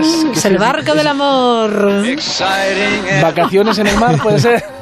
Sí, Marcos, muy bien. Pero esta no Te me la han soplado, Marcos. No, no, no me ha soplado nadie. No, no, no, no. Y de hecho, aquí Yo tenemos un técnico en Madrid que igual tiene una edad, pero que no, que no, que no me ha- Oye, Oh, le ha dado un ojito no te metas con César, ¿eh? No, no, no, no, no, tenemos a César, no tenemos a Sergio. Es que aquí, como eh, en el verano tenemos a mucha gente que va, va cambiando. Somos. Sí, no, va y viene, gente- va y viene. Venga, siguiente sintonía, vamos a ver. Venga, una de... Esto era eh, Vacaciones en el Mar, el efectivamente. Vamos con una de dibujos. Venga. Estas de dibujos, animada es, ¿eh? Arroba la mirilla cero. Bueno, quizás sea Ulises. Pero yo esto no lo recuerdo, ¿eh? A mí lo del tema de poner cosas de mi generación, o sea, de los 90 hacia aquí, no. No, No, creo que no. ¿eh? Bueno, Fíjate. Muy bien, Nacho Azur 70, Ulises. Has estado acertado ahí, ¿eh? Y por supuesto, muy bien, Turco Nasif, que lo acierta todo, el crucero del amor, que ya- por cierto nos saluda desde Montevideo, le mandamos un abrazo muy fuerte. Y también Degnis Márquez, que nos saluda, nos escucha desde Venezuela. Caramba, Así pues que- es muy interesante que nos digan cómo se titulaba en sus países Sí, esta serie es que estamos poniendo. y- Martín decía que el crucero del amor, ¿eh? Martín El ha dicho. crucero del amor. Sí, sí, el que nos saludaba desde nombre. Montevideo. Dice, Sí. el crucero del Crucero amor. del amor. Qué chulo, Oh. el crucero del amor. Venga, siguiente, Bueno, vamos con otra, Marcos, Luis. una de tu generación, venga, va. A ver. Va. A ver cuántos años me, me echas, ¿eh? Porque Eso después. digo yo. Esta es... Está- Una serie de culto. es- tú te las sabes todas Pero las es que de esta las es muy- series. esta es ¿eh? muy buena también. Sí. A ver, a ver. Hombre, la- que conste que es muy buena la música, ¿eh? Una pista, Luis, porque aquí Dani Novoa lo sabe. Va, el protagonista es un, un profesor profe. que Profesor. se descubre que tiene cáncer. Entonces se dedica a traficar con droga, ¿no, Dani? Pero es Breaking Sí, Bad. sí, sí. Breaking Eh, Bad, Sí, claro. no me Sí, digas, sí, pues sí, ya no sí. lo recordaba, Sí, sí, ¿eh? Sí, la intro es muy cortita, es Sí. poner así las letras y ya está. Breaking Bad. ¿Tú lo has visto, Marcos? Tengo que confesar que es una de mis tantas series pendientes por ver. Que tienes pendientes, pero claro, como Es que estás todo el día haciendo tanto- reportajes, no, trabajamos no tanto que puedes, no sí, podemos, no podemos, no Breaking Bad, no Hill 75, muy bien, muy bien ahí en Twitter. Nos da tiempo un par de ellas más. Luis Una Cerdeira. para venga. ti, Raki, venga. Venga, va. Uy, jo, qué sugerente, por Dios. Vaya Luis, está- música. ¿por, por qué me la dedicas a mí? Bueno, no sé, ¿eh? Preposición indecente. no, no, no, no, no. No, no, Ay, no, ay, no. ay, Era, ay. era por, era por, era por otro lado. Oye, oye, que, est- que estamos en antena, en el aire. A ver. Ay, ay, ay, ay. Lo tengo ahí en la punta de la lengua, ¿eh? ¿A qué serie pertenece esta sintonía? ¡Ay! Por favor, es que no me sale. Un grupo de jóvenes. Sí, sí, Ah, sí, esto sí. es eh, Beverly La Hills, primera. esto es sensación primera. de vivir. Ahí No, estamos. no, no, no, no, la otra, la Ah, otra. la otra, vale, vale. Sensación de vivir. No, la- eh, la- la la- otra. Melrose Place. Exactamente. Ah, amigos, La de sí, los sí, mayores. Oye, Raquel. vivir, la de- Dime, Marcos, No, nos vale, quedan no 30 vale, segundos, no vale ¿eh? leer Twitter, ¿eh? Que, que no. Que sé que lo has leído, pero no va. Ah, lo he puesto en Twitter ya, yo estoy pendiente, pero aquí está. Habrá puesto sensación de vivir y era Melrose Place. Por eso, por eso era. Melrose Place. Bueno, vamos con la última porque nos quedan 20 segundos. Está dedicada a Dani. Dedicada a Dani. ¡Uy, que se emociona! ¿Qué es esto? Yo no me emociono porque no sé lo que es. Y eso que es en castellano, ¿eh? Si me lo pone en gallego, Ah, me la levanto a la bailar. ¿eh? ¿Cuál es? Rápido, cinco segundos. Hombre, bola de dragón. Bola de dragón. Bueno, pues nada, llegamos a las noticias. Marcos, hasta luego. Hasta Dani, mañana. Adiós. Chao, Volvemos chao. en cinco minutos. Son las 10, las 9 en Canarias. Noticias en Onda Cero. Muy buenas noches. Mañana está previsto que el barco de la ONG Open Arms llegue al puerto de Crinavis en San Roque, Cádiz, a bordo 87 migrantes rescatados en aguas del Mediterráneo hace seis días. En este caso, a diferencia de los migrantes del Aquarius, no van a recibir el mismo criterio de acogida, María Muñoz.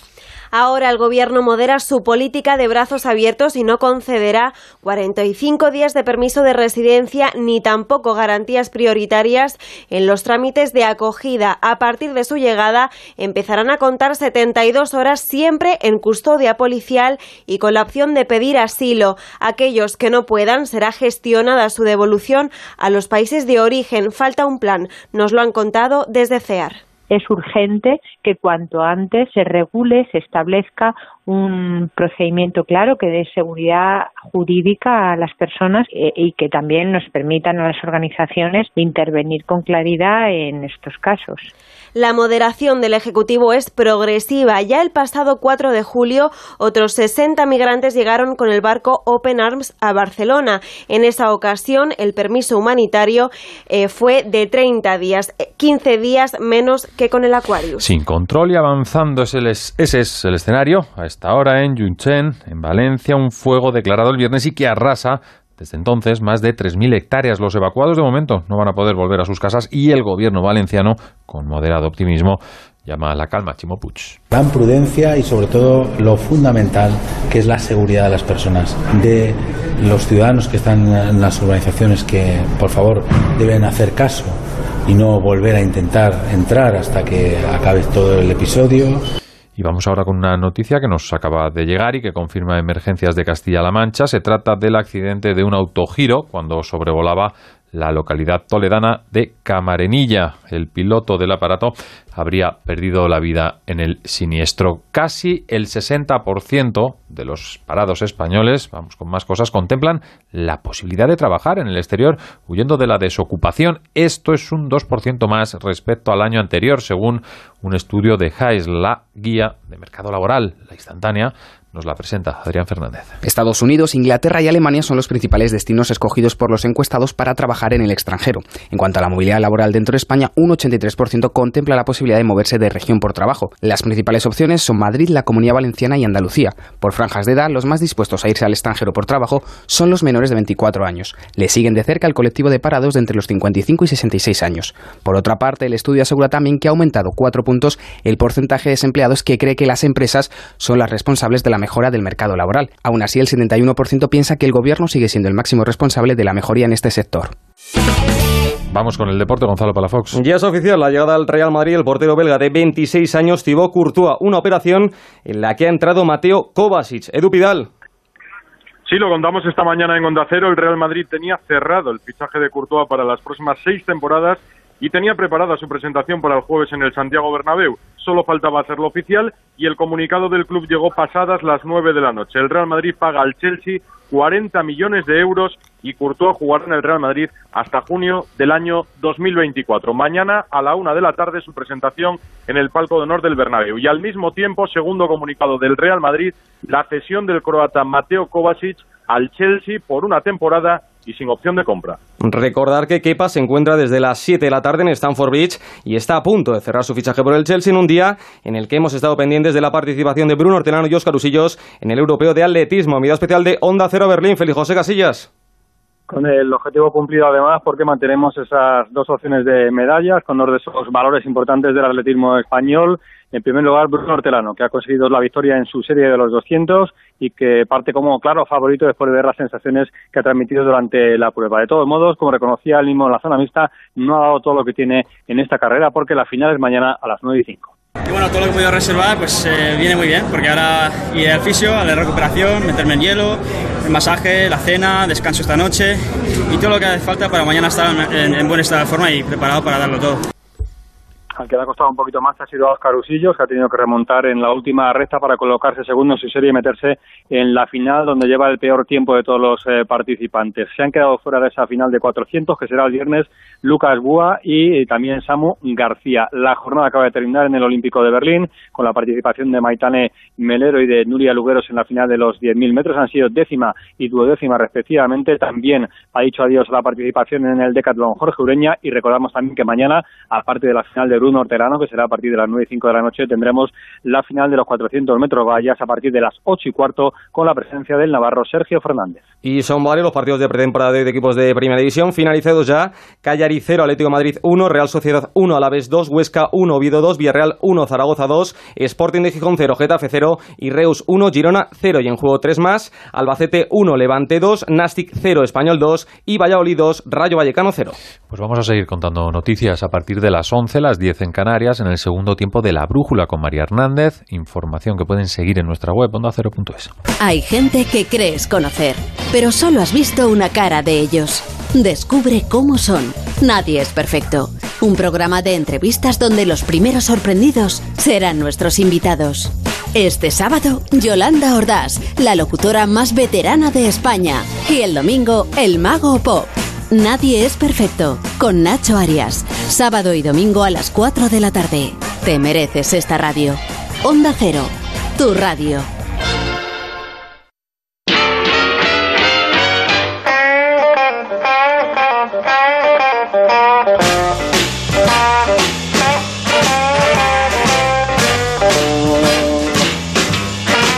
Descubre lo que hay tras la mirilla con Raquel Sánchez.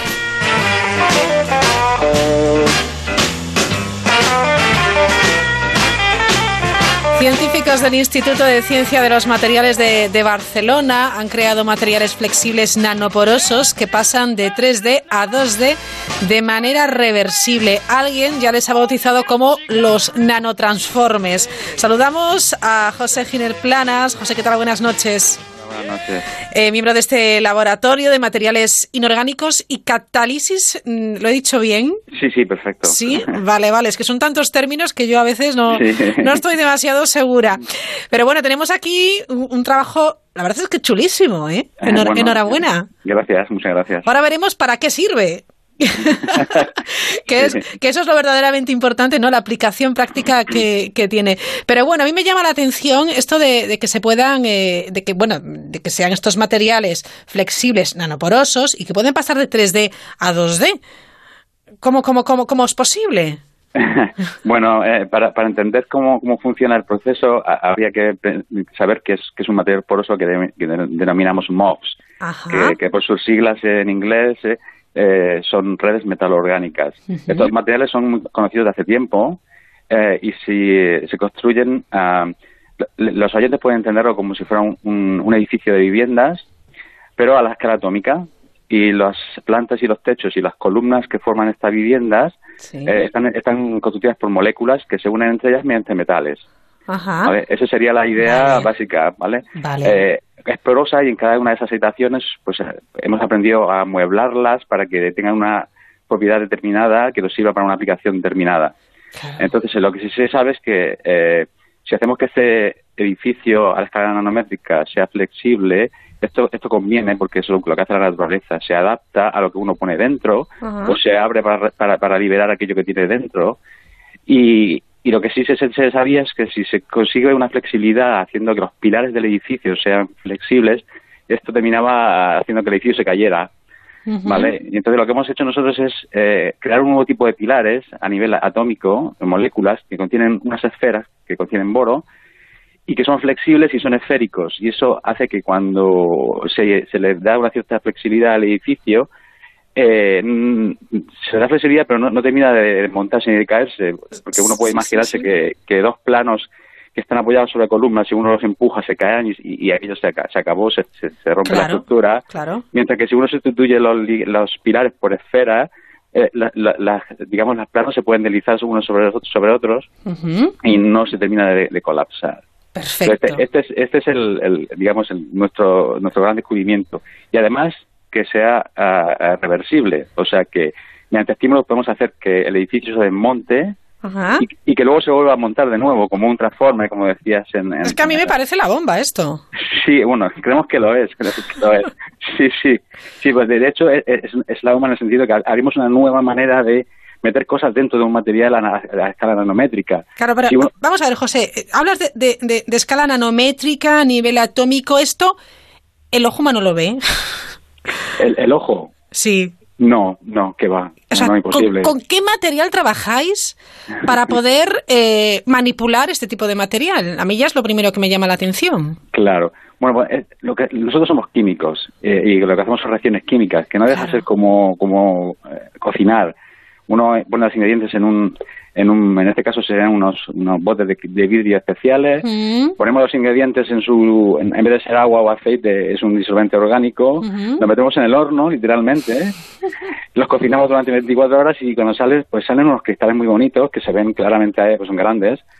Eh, luego, la estructura de esos eh, cristales, tenemos que irnos a, a, un, a una difracción de rayos X, tenemos aquí al lado el sincrotrón ALBA, que ha sido fundamental en, desarrollar eh, las técnicas que nos permiten ver estas estructuras a nivel atómico, porque allí realmente vemos, cuando analizamos los cristales por difracción de rayos X, llegamos a tener una, una visualización de cada átomo, dónde está, qué átomo es cada cosa y cómo es la estructura.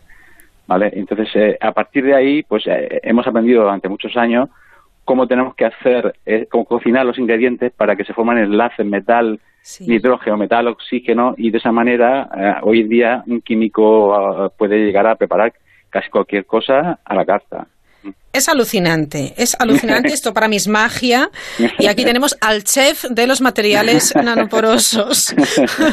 bueno, como decía antes, eh, eh, José Giner Planas, eh, que lo ha explicado, la verdad, José lo ha explicado fenomenal. Si ponemos dos capas rectas no se puede mover, dos capas pueden rodar. Cuando pones entre, entre ambas, ah, bueno, pues algo, una figura esférica, ¿no? claro, efectivamente, visualmente se, se entiende muy bien. Ahora bien, la pregunta es, ¿qué clase de estímulos eh, habéis empleado para, para que se puedan transformar también esa estructura, ese material de, de 3D, pasar 3D a 2D y, y, al revés, que sea reversible? Vale, sí. es una pregunta complicada, pero a ver, así lo consigo explicar. A ver, y que lo entendamos, efectivamente. Sí, sí, por esto.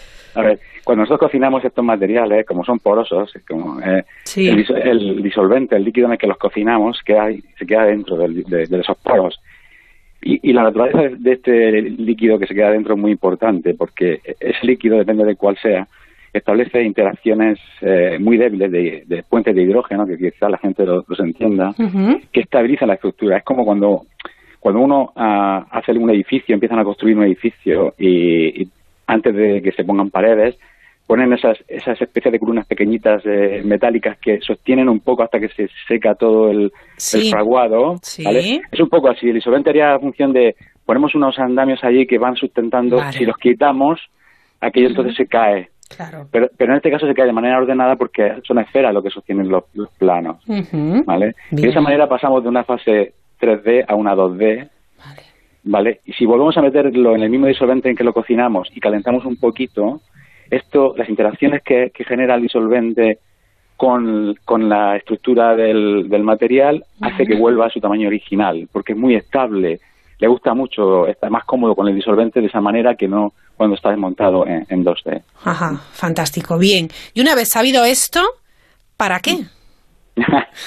bueno, bueno, Yo eh, pienso en, farmacia, por ejemplo, que aquí sí, ¿no?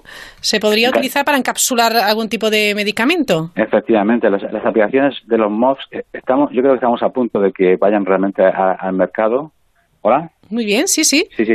Eh, y em, hay aplicaciones en farmacia o en, medicina, hay ya muchos, muchos trabajos y, gente de mi área que ya se dedica a esto, en tratamientos contra el cáncer, en, eh, liberar fármacos. También se están utilizando para purificar aire, por, por ejemplo, para extraer eh, em, eh, contaminantes del agua. Ah, qué bueno. Se, pueden, eh, si tienes una mezcla de gases tóxicos, puedes incluso filtrar y atrapar alguno de ellos de manera selectiva, con lo cual te permite reciclar los otros como sensores, se pueden utilizar como sensores.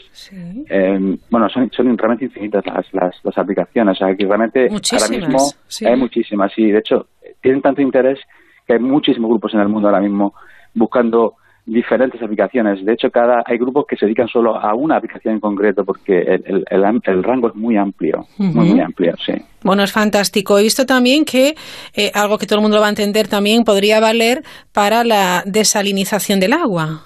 Sí, también, sí, es muy interesante. sí, sí, y, y, para extraer, por ejemplo, eh, eh, muchos de los contaminantes que van al agua, eh, hay, por ejemplo, trabajos en los que se, se encuentran explosivos, se pueden sacar explosivos del agua, de manera que el, el, material cambia su color cuando es un poco como los, los indicadores que hay tantos por ejemplo estos test para ver si estás embarazada. sí, sí. cambios de color que te indican que ahí dentro pues sí efectivamente hay tanta cantidad de tal material o tal otra. O cuando hacen también los los, los científicos o la policía análisis de droga para saber si un si algo tiene droga por ejemplo. e, efectivamente también también sí sí esto, esto es, es de película, claro, es...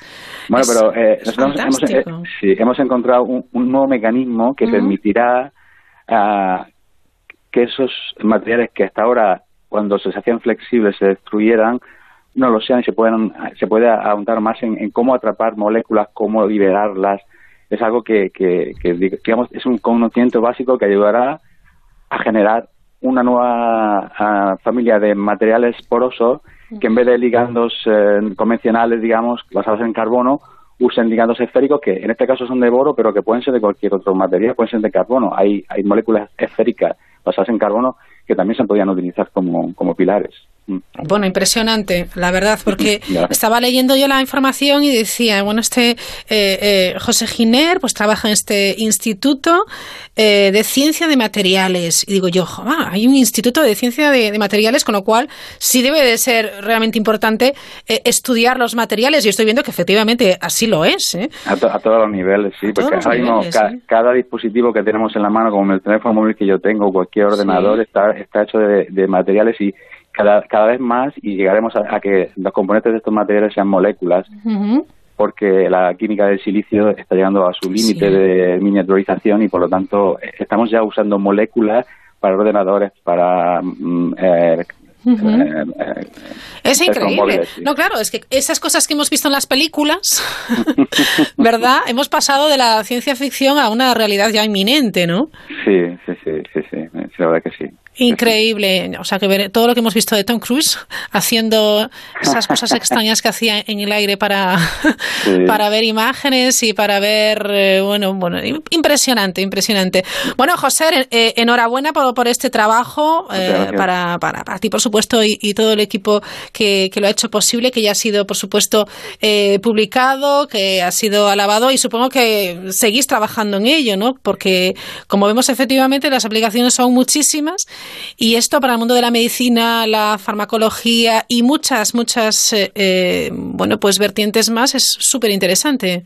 Sí, sí, de hecho tenemos, yo ahora mismo tengo dos estudiantes de doctorado basados totalmente en este tipo de proyectos, tengo uno más que empezará en, en octubre Muy y, bien. y tengo, el año que viene tengo dos másters también, todos, todos ya trabajando de lleno porque nos da muchas satisfacciones de trabajar en este tipo de cosas. Es realmente muy apasionante. Bueno, pues que no, que no os fallen los medios, las herramientas para, para seguir trabajando de verdad, porque esto es el futuro y lo tenemos aquí en España y hay que hay que fomentarlo y hay que apoyarlo de todas las maneras. Totalmente, sí, desde luego. Y tanto. José Giner Planas, gracias por estar esta noche con nosotros en La Mirilla. Feliz verano y desde, de verdad, ¿eh? enhorabuena. Gracias, muchas gracias a vosotros. Por, Un abrazo, adiós. adiós, adiós. Para participar en La Mirilla, lamirilla arroba onda cero punto es. You know we could have had a daughter And we could have named her Anna And she would have been a sweetheart But with punk rock manners Could have supported us when we retired Bought us a cottage near the countryside You could have taught her to play hockey. I could have taught her the guitar. Zaira Rodríguez, ¿qué tal? Muy buenas noches. Hola, buenas noches. Bueno, estamos expectantes de escuchar lo que hoy nos traes, esta noche nos traes, que podemos meter en la maleta, en la mochila, en este Fuera de Ruta, segunda edición. Zaira, como saben, es cofundadora de la agencia Bobby Blue ¿Por qué este nombre? A ver, cuéntanos. Porque cuando buscamos el nombre para la agencia, eh, queríamos que fuese un nombre que sonase bien en todos los idiomas. Ajá. Eh, queríamos que fuese Blue porque evoca los azules de las vacaciones y del mar. Sí. Y somos muy marítimas. Eh, Lo que pasa que, claro, nos faltaba, nos quedaba un poco Ujú. cojo el nombre.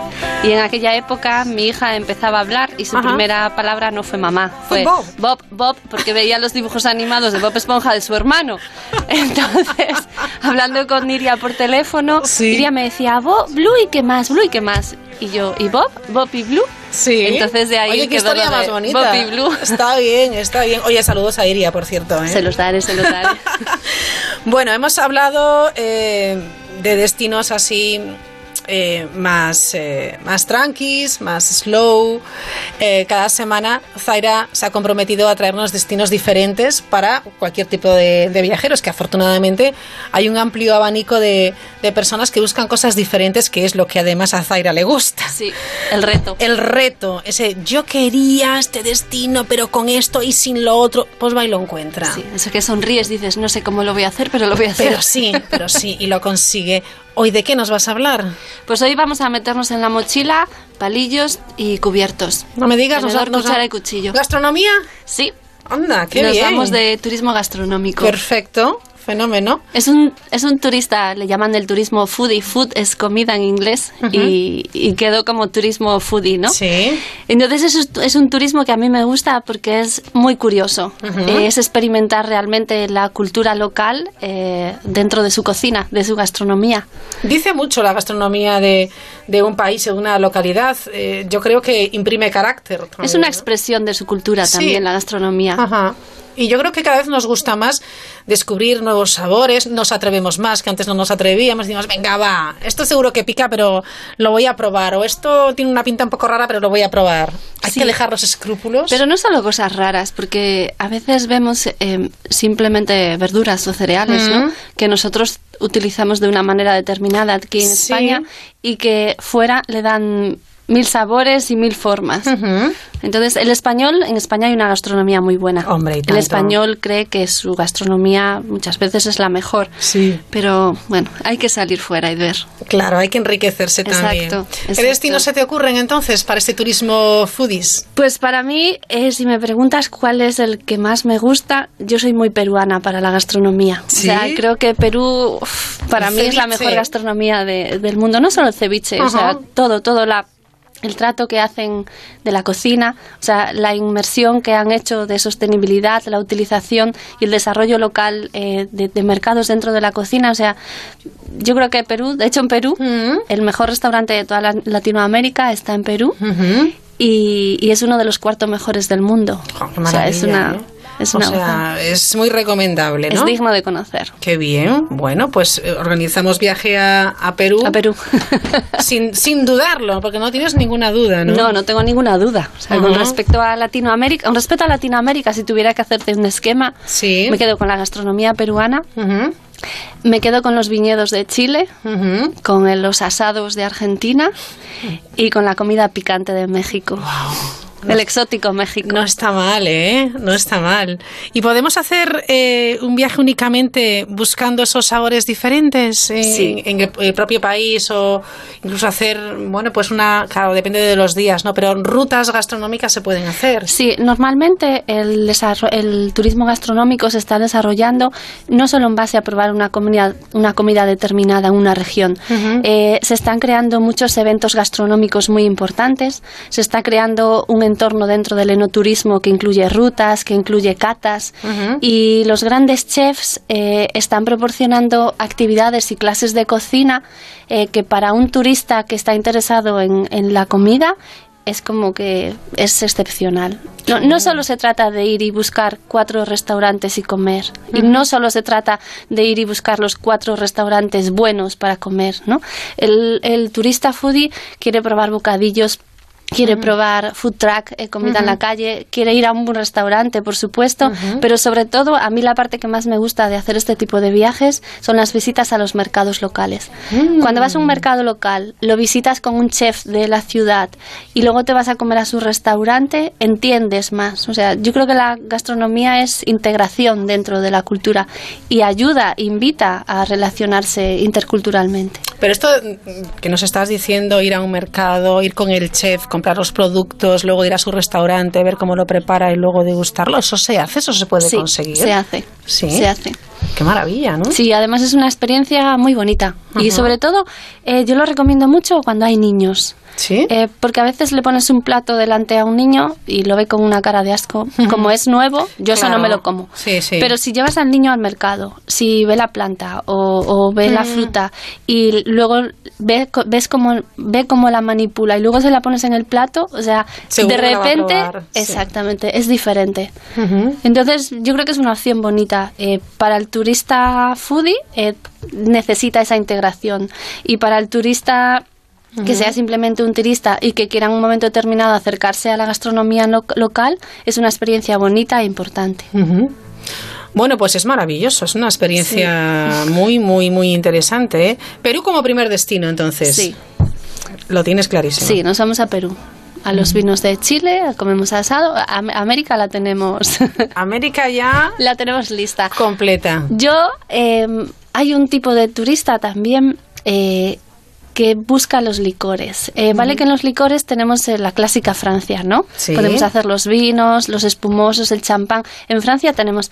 Pero yo me iría un poco más allá. eh, porque Escocia eh, tiene las mejores whiskerías del mundo y las más importantes. Escocia en sí es un destino muy bonito. Es un destino que te llama mucho la atención, Sí. pero cuando esc- descubres toda la historia y los más de 500 años de historia de las whiskerías, es otra cosa muy chula también para... Para, para Pues anotamos también Escocia. Qué maravilla, ¿eh? No es que además, sí, claro, aquí puedes combinar perfectamente y bueno, ya solamente la, la ruta que puedes hacer, incluso en, en un coche por Escocia o como el otro día hablábamos por Irlanda también, es una maravilla de Sí. paisaje que te envuelve y te, te absorbe en todos los sentidos. Y lo que estoy viendo es que los viajes que, que propones siempre entran mucho a través de los, de los sentidos, ¿no? Por supuesto. Es que el turismo de hoy en día eh, ya no es un turismo solo de voy a un lugar geográfico, lo conozco y me vuelvo. Se está eh, tornando en un turismo experimental. Voy a un sitio porque me ofrece algo que a mí me llama la atención o porque despierta mi curiosidad en un sentido determinado. Ajá. O sea, ese es el turismo. Cuando proporcionas ese turismo a un cliente, a un viajero, ahí es cuando sabes que el viaje va a salir bien. Porque le estás proporcionando lo que quiere y lo que Claro, le necesita. Claro. Ese es mi punto, quizás. Ese es el punto Exacto. diferenciador. Sí. Vale, pues tenemos Perú, Chile, Argentina, cada uno pues eh, con, con- con sus productos. Tenemos Escocia también. ¿Algún otro destino? Eh, nos vamos a ir a un destino peculiar que está teniendo mucha alza últimamente, pero yo soy una enamorada del Mar Negro. Y yo soy muy de Armenia. O sea, yo adoro ¿Sí? ese país. Mira tú. Sí, sí, porque me gusta mucho. Eh, la cocina es una cocina muy griega, pero Armenia tiene una peculiaridad. Eh, uno de los grandes licores internacionales es el brandy. Ajá. ¿vale? El brandy es el coñac. Lo que pasa que en Francia el brandy se denomina coñac por la zona en la que se genera y porque es quizás el mejor brandy del mundo, el francés. Ajá. ¿Qué pasa? En Armenia eh, el, el brandy armenio también se llama coñac armenio. ¿Ah, sí? Porque es tan tan bueno que Francia le, le dio un diploma a Armenia y hizo un reconocimiento internacional de que a su brandy le podía llamar Guau. coñac porque era tan bueno como el francés. Eso ya es muy- dice mucho, ¿eh? es muy peculiar en Yerevan, en la capital, eh, Ajá. cuan- cuando vas a ver dónde se hace y tienen allí el, el enmarcado, el título francés, conforme Claro. ellos a su brandy le pueden llamar coñac. Bueno, pues una excusa maravillosa para conocer Armenia. Sí, es muy peculiar, ¿Sí? es muy chula. Bueno, pues apuntamos a Armenia también. ¿Algún destino más? En- nos vamos a Asia. Venga, nos vamos a Asia. No podía faltar, ¿eh? No podía faltar. Nos vamos a Asia. Yo con Asia, yo soy muy de, de Japón, pero en Japón eh, hay vida más allá de los palillos y de los nigiris, como Sí. digo yo, ¿vale? Entonces tenemos que, cuando tenemos una gastronomía que conocemos, desde lejos prácticamente, porque nuestra única referencia son los restaurantes japoneses que hay aquí. Cuando viajamos allí al país, tratemos de abrir todos los abanicos a todo lo que nos ofrece el propio país, no solo a quedarnos con lo que conocemos. Eso es lo que yo digo para Bien, Japón. Bien, bien, bien, bien. Hay que dejarse, hay que dejarse llevar, hay que dej- dejarse aconsejar también. Exacto. Y sin, eh, bueno, pues eh, sin ningún tipo de problema, bueno, pues eh, probar Probar. aquello que nos, que nos ofrece. ¿no? Exacto, hay pescado, hay vida más allá del pescado en Japón. Los, los grandes asados de carne japoneses son excelentes. Sí. Entonces yo creo que uno tiene que... Y bueno, y hay una cosa en Japón eh, que no dejéis nunca de probar, que son los caramelos y las chucherías. ¿Sí? No me digas.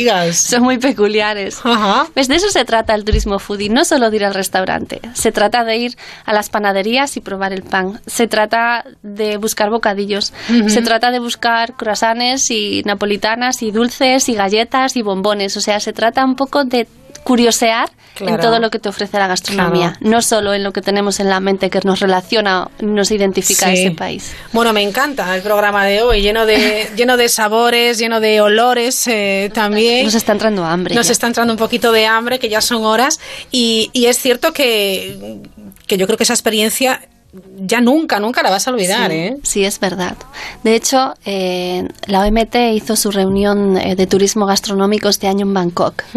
Fue muy importante por una razón, porque la guía Michelin en diciembre, en 2017, sacó su primera guía eh, de restauración de Bangkok. Lo que pasa que se presentó después en el Congreso, se presentó la primera guía Michelin de Bangkok, pero era la primera guía eh, de Asia que incluía puestos callejeros. ¿Puestos callejeros? Eso es lo, lo importante de esa guía Michelin, que ya no solo Qué te incluye barbaridad, restaurantes, sino puestos callejeros, porque Bangkok, en Tailandia, los puestos callejeros son, son, o sea, son otro mundo. Sí, sin embargo, nosotros con nuestra cultura pensamos que de la calle no cogemos nada, por si acaso. Depende del sitio. Claro, tienes que, tienes que Claro. saber. Por eso está bien que alguien nos guíe. claro, efectivamente, no, no se puede ir a, a lo loco porque si podemos llevarnos alguna sorpresa. Si vas a Pekín, eh, yo no comería nada de la calle. Yo tengo un marido que vivió muchos años en China y era de los que se comía todo lo que había en la calle y un día se comió algo y todavía vive con él un gusano en el estómago Ay. desde hace un montón de años. Claro, claro, efectivamente. Hay que tener precauciones, Cuidado, ¿no? Hay que tener cuidado. Muy bien, pues fantástico. Hay que atreverse, hay que buscar. Y además es un viaje también, son viajes eh, eh, que puedes hacer en familia, porque Sí. estoy viendo también que efectivamente los niños también pueden disfrutar y aprender mucho. ¿eh? Cuando viajan los niños, nosotros, eh, si hacemos un, un tipo de viaje para una familia que el padre, la madre, el abuelo o, o ellos son Sí. más gastronómicos, eh, siempre le proponemos a los niños un reto en el viaje, ¿no? Siempre les decimos, nos tienes que decir cuál es el croissant de toda la ciudad que más te gusta, o cuál es la tostada que lleva más mermelada de toda la ciudad. Claro. Entonces, según los padres eh, van haciendo todos los recorridos, ellos siempre van anotando en el papel cuál es el alimento o la cosa que más le llama. O la tostada más rica es la de la calle 8 con en la Sí. esquina no sé qué. Qué bueno, ¿eh? Claro, Sobre sí, todo en Italia con los helados. Ahí sí que es. Ahí es la locura. Ahí participan todos, qué maravilla. Por cierto, ¿sabes cuál es el único sitio de Italia que te meten el helado en un bocadillo? ¿En un bocadillo? Sí. Oye, ¿qué dices? en Sicilia. ¿Sí? ¿En serio? Te lo meten en una especie de medianoche en un pan dulce, le hacen un corte, te meten la bola de helado y te lo dan. Wow, no sé, yo sí lo probaría. Luis Cerverena, el control técnico me pone cara rara, ¿eh? bueno, hay que probar de todo. Si estamos diciendo, Luis, que hay que probar, pues habrá que probarlo también. Habrá que probarlo también.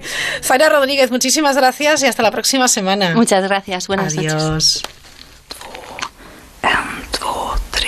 You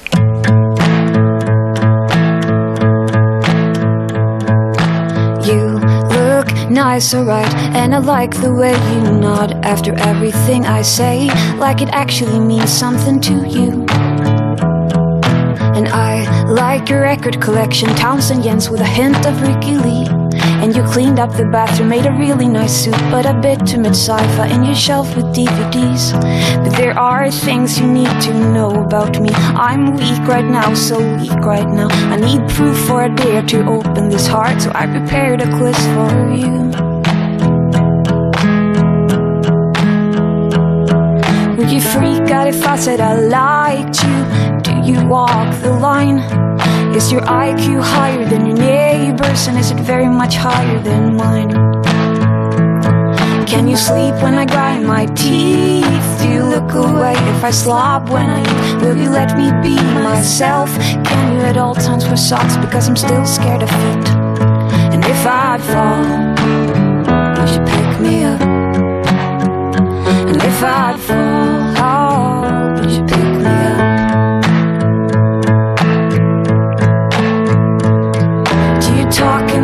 the middle of Seinfeld? Do you read more than two books a month? Do you get racist or sexist when you've had a few? Is it fine if I make more money than you? Have you slept with any people I work with? Is there anyone you rather wish I'd be? Do you still keep pictures of your girlfriends? Are they prettier than me? And if I fall, would you pick me up? And if I fall,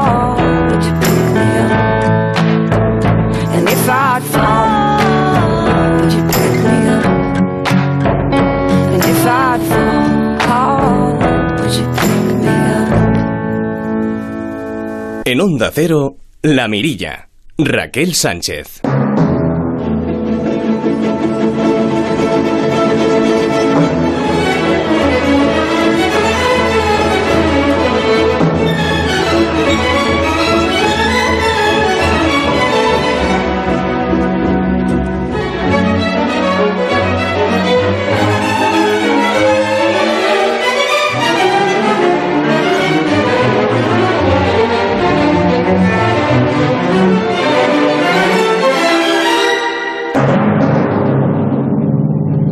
Es la música de Bartok.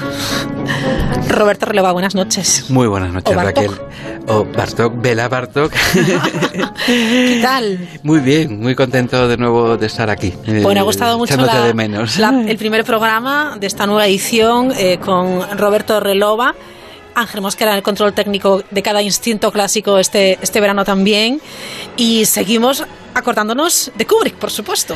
Es que Kubrick, el otro día hablábamos de las famosas playlists, hablábamos de científicos, de pensadores, filósofos, etcétera, y Stalin Kubrick, puf, se merece, yo creo que muchos programas, porque esto es Da inabarcable. mucho pie, ¿verdad? Da mucho pie a investigar, a hablar, a reflexionar, a escuchar, a disfrutar.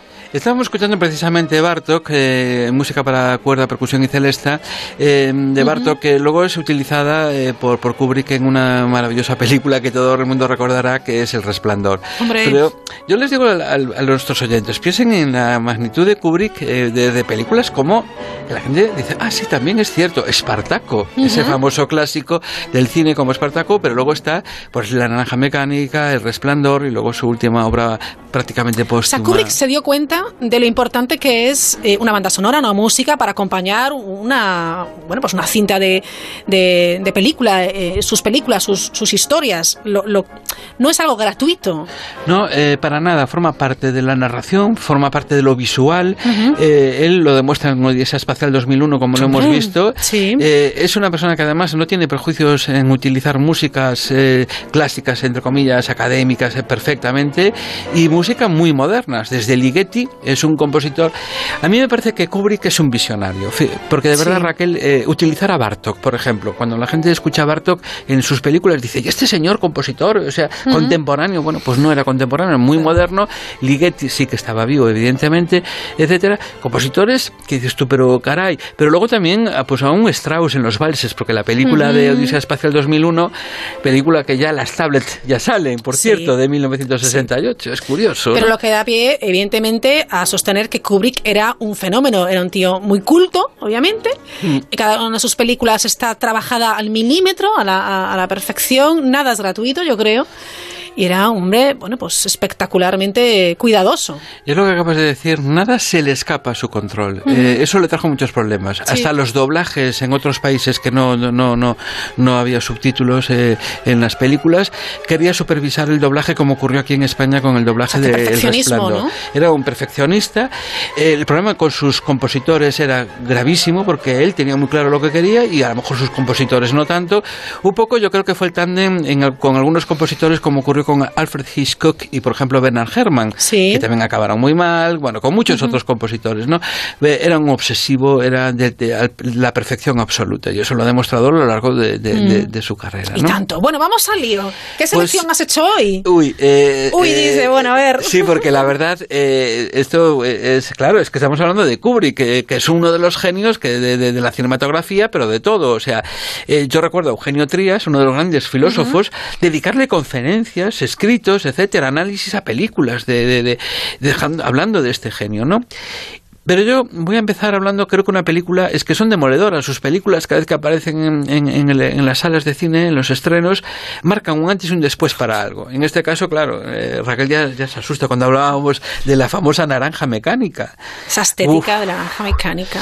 Es un peliculón, pero peliculón y además visionaria en todo, ¿no? O sea, bueno, eh, les invito a que reflexionen que toda la banda sonora, prácticamente toda la banda sonora, es eh, desde Parse Rossini, Beethoven, así, pronto, no recuerdo ahora, creo que no sé si Ligeti, no recuerdo ahora, pero tres superclásicos, pero además reutilizados de una forma muy moderna por uno de los grandes iconos de la música electrónica en Estados Unidos, que es Wendy Carlos. A ver, cuéntanos, porque esta historia la verdad es que es, impresionante. Wendy Carlos eh, nace como, como, como Walter, Carlos. Como Walter, Walter Carlos. Eh, luego se resigna a su sexo eh, y, bueno, vende su, digamos que no, perdón, esto ya lo he dicho mal. O sea, él concede una entrevista para explicar su, su cambio de sexo. o sea, él se abre al mundo, se abre al mundo, cuenta, bueno, pues algo muy importante en su vida. Muy importante, pensando que ayudaría a otras muchas personas, ¿no? En su misma situación.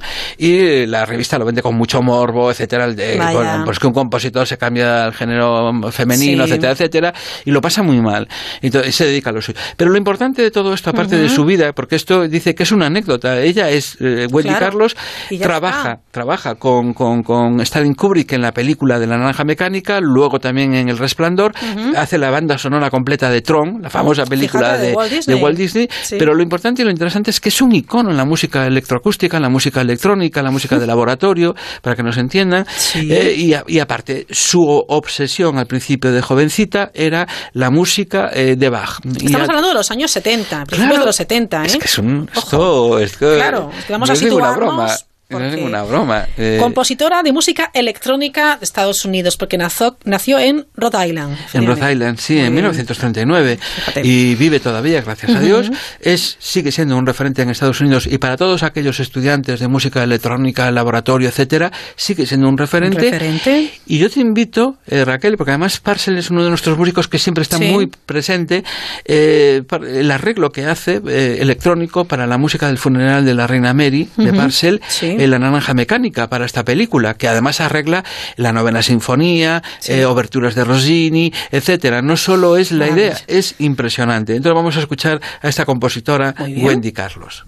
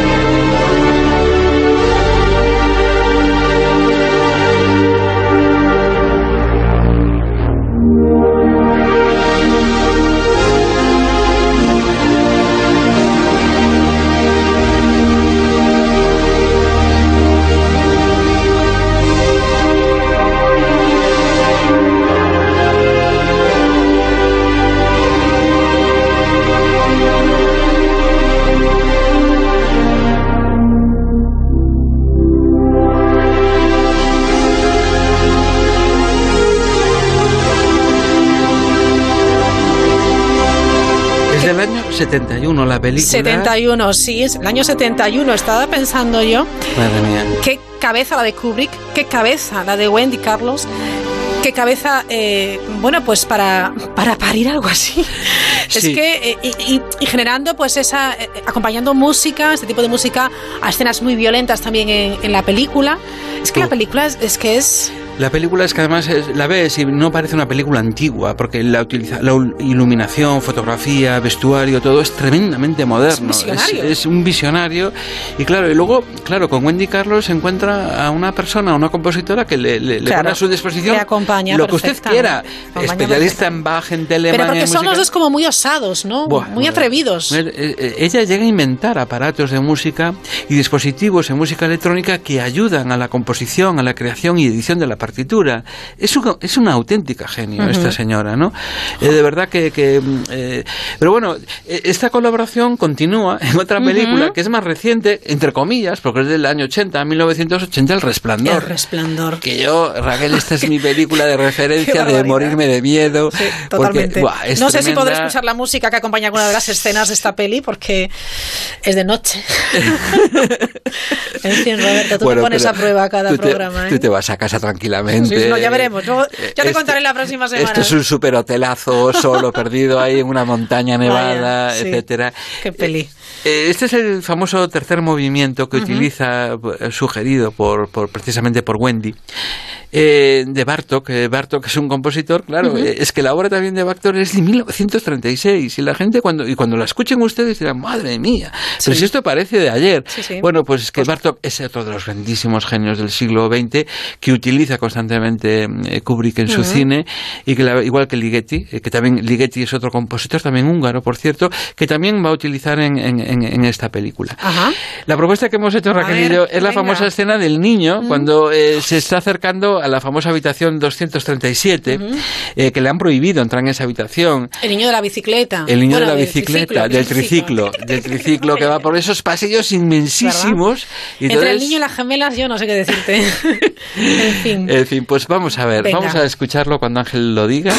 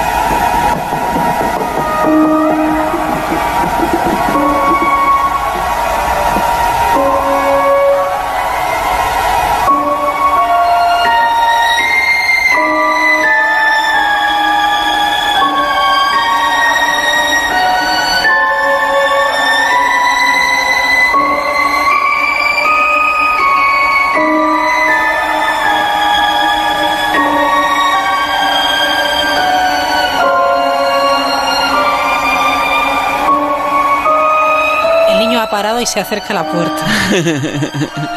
No sé si estamos viéndolo además mientras está sonando. Yo voy a girar la cabeza.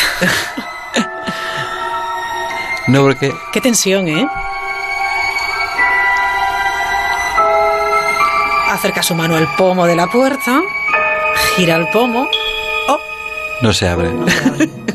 Bueno, es increíble.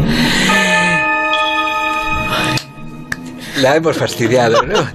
Es que lo estamos visualizando aquí en el estudio. Madre mía, ¿eh? Y Madre es que hasta Ángel está ahí. eh, bueno, en fin, mejor echa a correr, hijo mío, eso. Y ese taca, taca, taca, taca, efectivamente el pedaleo del niño en el triciclo. que Se el taca, taca. Claro, es que estas son muchas cosas de que Kubrick en, en la música diegética, eh, la música que escuchan los personajes, la que no escuchan los personajes, la que escuchamos nosotros. O sea, esa Qué música. interesante, ¿eh? Y luego el, el- el- el rodar del, de, los, de los pies del niño en, el, en el triciclo, ¿no?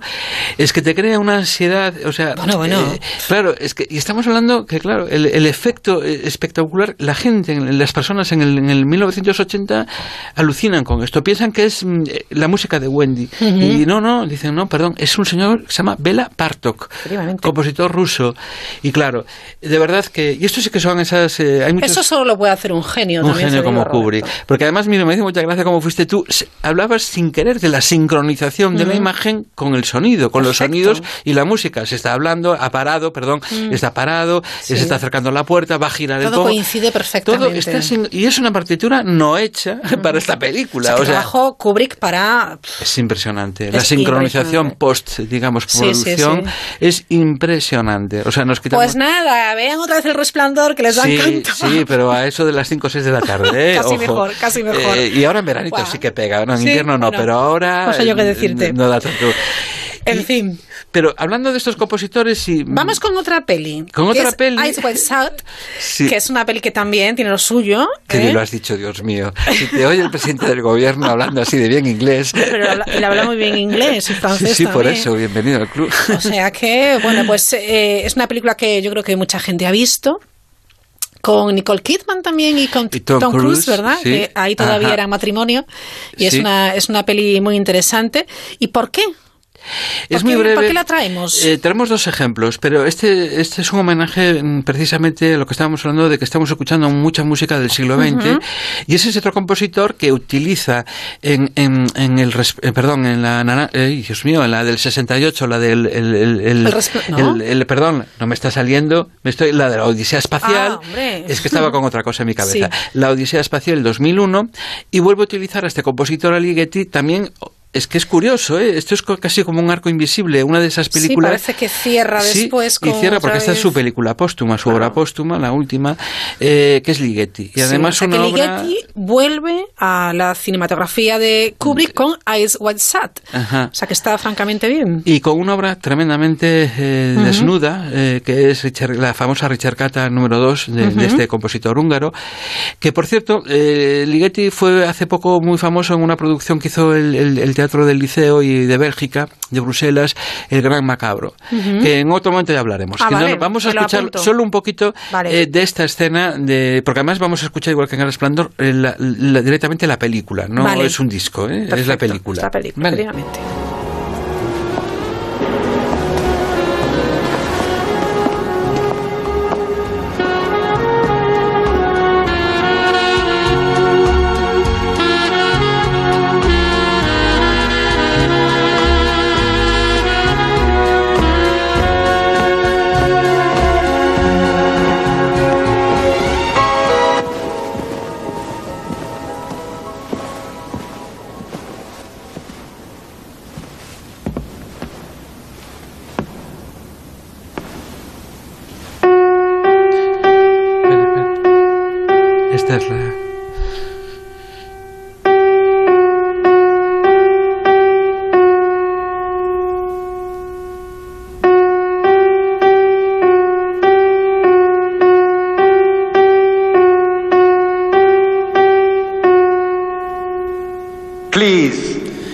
es sobrecogedor.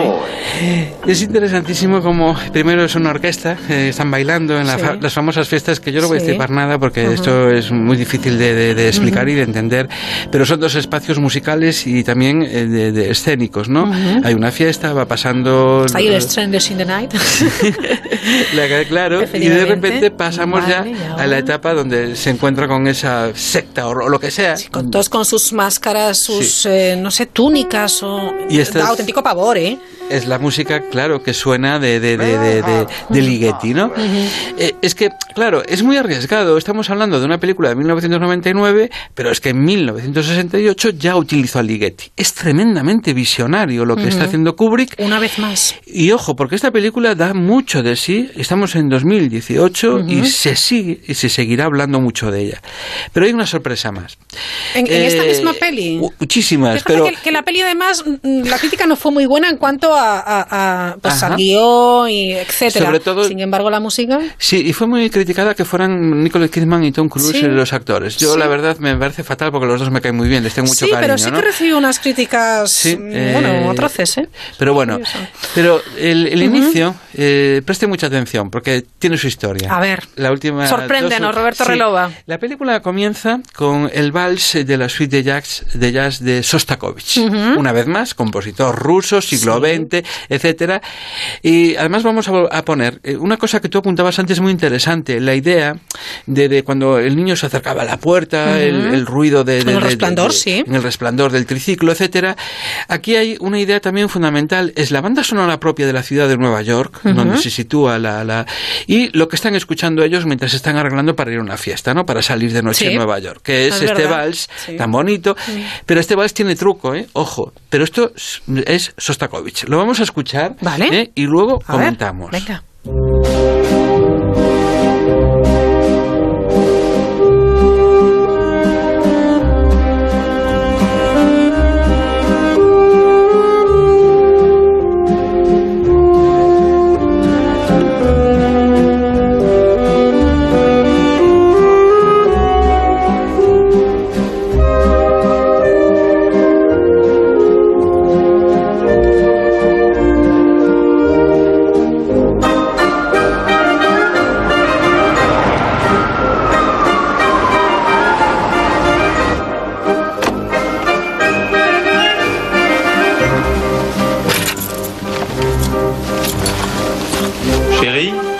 Es el audio extraído de la película, por supuesto, por eso se Sí. oye el, el- el tráfico de Nueva York. Tom Ajá. Cruise que abre y cierra un cajón está bueno pues Ajá. preparándose para Para salir, para todos- salir todos a la pareja y escuchamos efectivamente Este famoso vals. es que una maravilla Muchas personas, sobre todo, bueno, las personas que les gusta mucho la canción española, la copla, etcétera, dirán, pero bueno, ¿y esto? Eh, Esto a mí me suena, Me ¿no? suena mucho un vals, Sostakovich. Bien, aquí entramos, ojo, en un problema eh, musicológico, histórico muy interesante, ¿no? Porque en efecto, esto es- eh, se inspira este vals en una canción española. Una canción española que cómo llega a las manos de Sostakovich, y aquí hay un pequeño problema. Porque, primero, se cree que eh, Sostakovich escuchó esta canción a los niños que huían de la guerra civil española, que fueron a Rusia. escuchó a los niños que cantaban una que canción cantaban canciones. Bueno, Sí. Él tiene un cuaderno de canciones españolas, Sostakovich, ¿no? Sí. Bien, pero aquí también hay un problema, porque en una película anterior a la llegada de estos niños ya utiliza una película en que, es autor directo, porque aquí eh, Ujú. eh, Kubrick evidentemente lo utiliza como autor, ¿no? Eh, bien, persistente. Entonces aquí hay un pequeño problema histórico de sincronización. ¿En qué momento Sostakovich conoce esta Vale, canción? claro. Pero y para que demostrar la riqueza a veces de la música clásica, Mm. cómo se nutre de la música popular y en Sí, este caso es pues del folclore español y de la canción yo he recuperado hemos recuperado Raquel una canción cantada por la Pitusilla bueno ya veréis eh, ya escucharán seguro que están hartos sobre todo generaciones que ahora tienen 60 70 pero o le más sonará años seguro le sonará recordamos que esta música de vals era era na, na, na, y ahora vamos a escuchar. Vamos para el conservatorio rápido, ¿eh? a estudiar, ¿eh? Muy bien. Yo estoy mejorando mucho. Vamos allá con la pitosilla.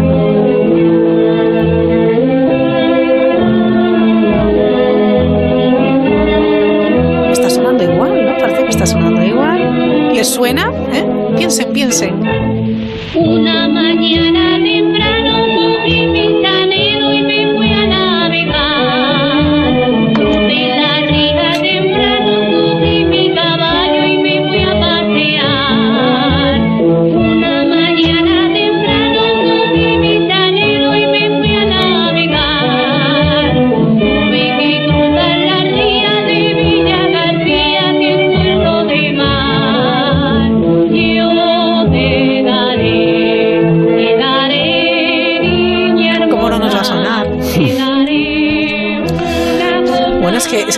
Arrancando a cantar.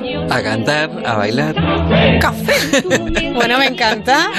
Fíjate lo que son las cosas. Lo que son las esto es una cosas. canción de los años 40. Eh, pues por ahí andará. por ahí, no, ¿no? ah, yo creo, no, no, ah, Antes. años 20. Años año- 20. año- yo creo que incluso antes, pero puede bueno. ser, puede ser. Años sí. ve- sí, sí, sí, eso tiene que ser años 20, 30, ¿Qué años pasa? 20, 30, por, por si acaso alguien- Sí. algún purista Oye, escuchándonos. si alguien lo sabe, que nos mande un mail. Claro, Qué eh, bueno. encantados de, de- Pero A veces lo, lo bonito de todo esto es como en- de una película uno va tirando, tirando de la Sí. manta a Sostakovich mucho- y llegamos a España, ¿no? O sea, de una, ¿quién se iba a imaginar con, con bueno, solo para sus ojos esa, esa traducción tan rara que han hecho aquí en. España eh, de, de la película de... Pero insisto que es una película en la que, bueno, además está, pues eso, de nuevo, Ligeti, música contemporánea, etcétera, está siempre, bueno, pero seguiremos hablando además Sí, en los sí, siguientes claro. programas. Sí, porque nos queda mucho verano, Roberto. Claro que sí, Kubrick estará siempre presente. Gracias, Robert. Buenas noches. Gracias a ti y a Adiós. Ángel. Muy buenas noches. noches.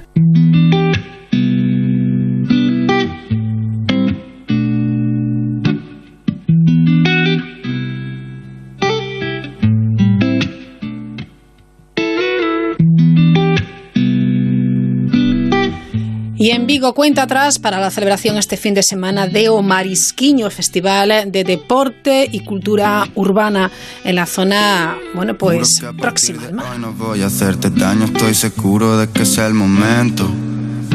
Además, la Creo música que he urbana será estrella en esta edición, ya la número malgastando el tiempo. 18, Siento si me enfado si la con cuatro escenarios y artistas como la el que estamos escuchando, Railsby.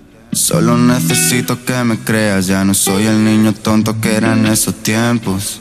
Me va a doler. El artista mallorquín está considerado como uno de los grandes nombres del hip hop español. Sus vídeos en YouTube alcanzan los 20 millones de reproducciones. Relsby actuará en Omarisquiño en Vigo el domingo, el domingo día 12, cerquita de las 12 de la noche. Me va a doler. Hey, yeah. Así terminamos con este artista mallorquín,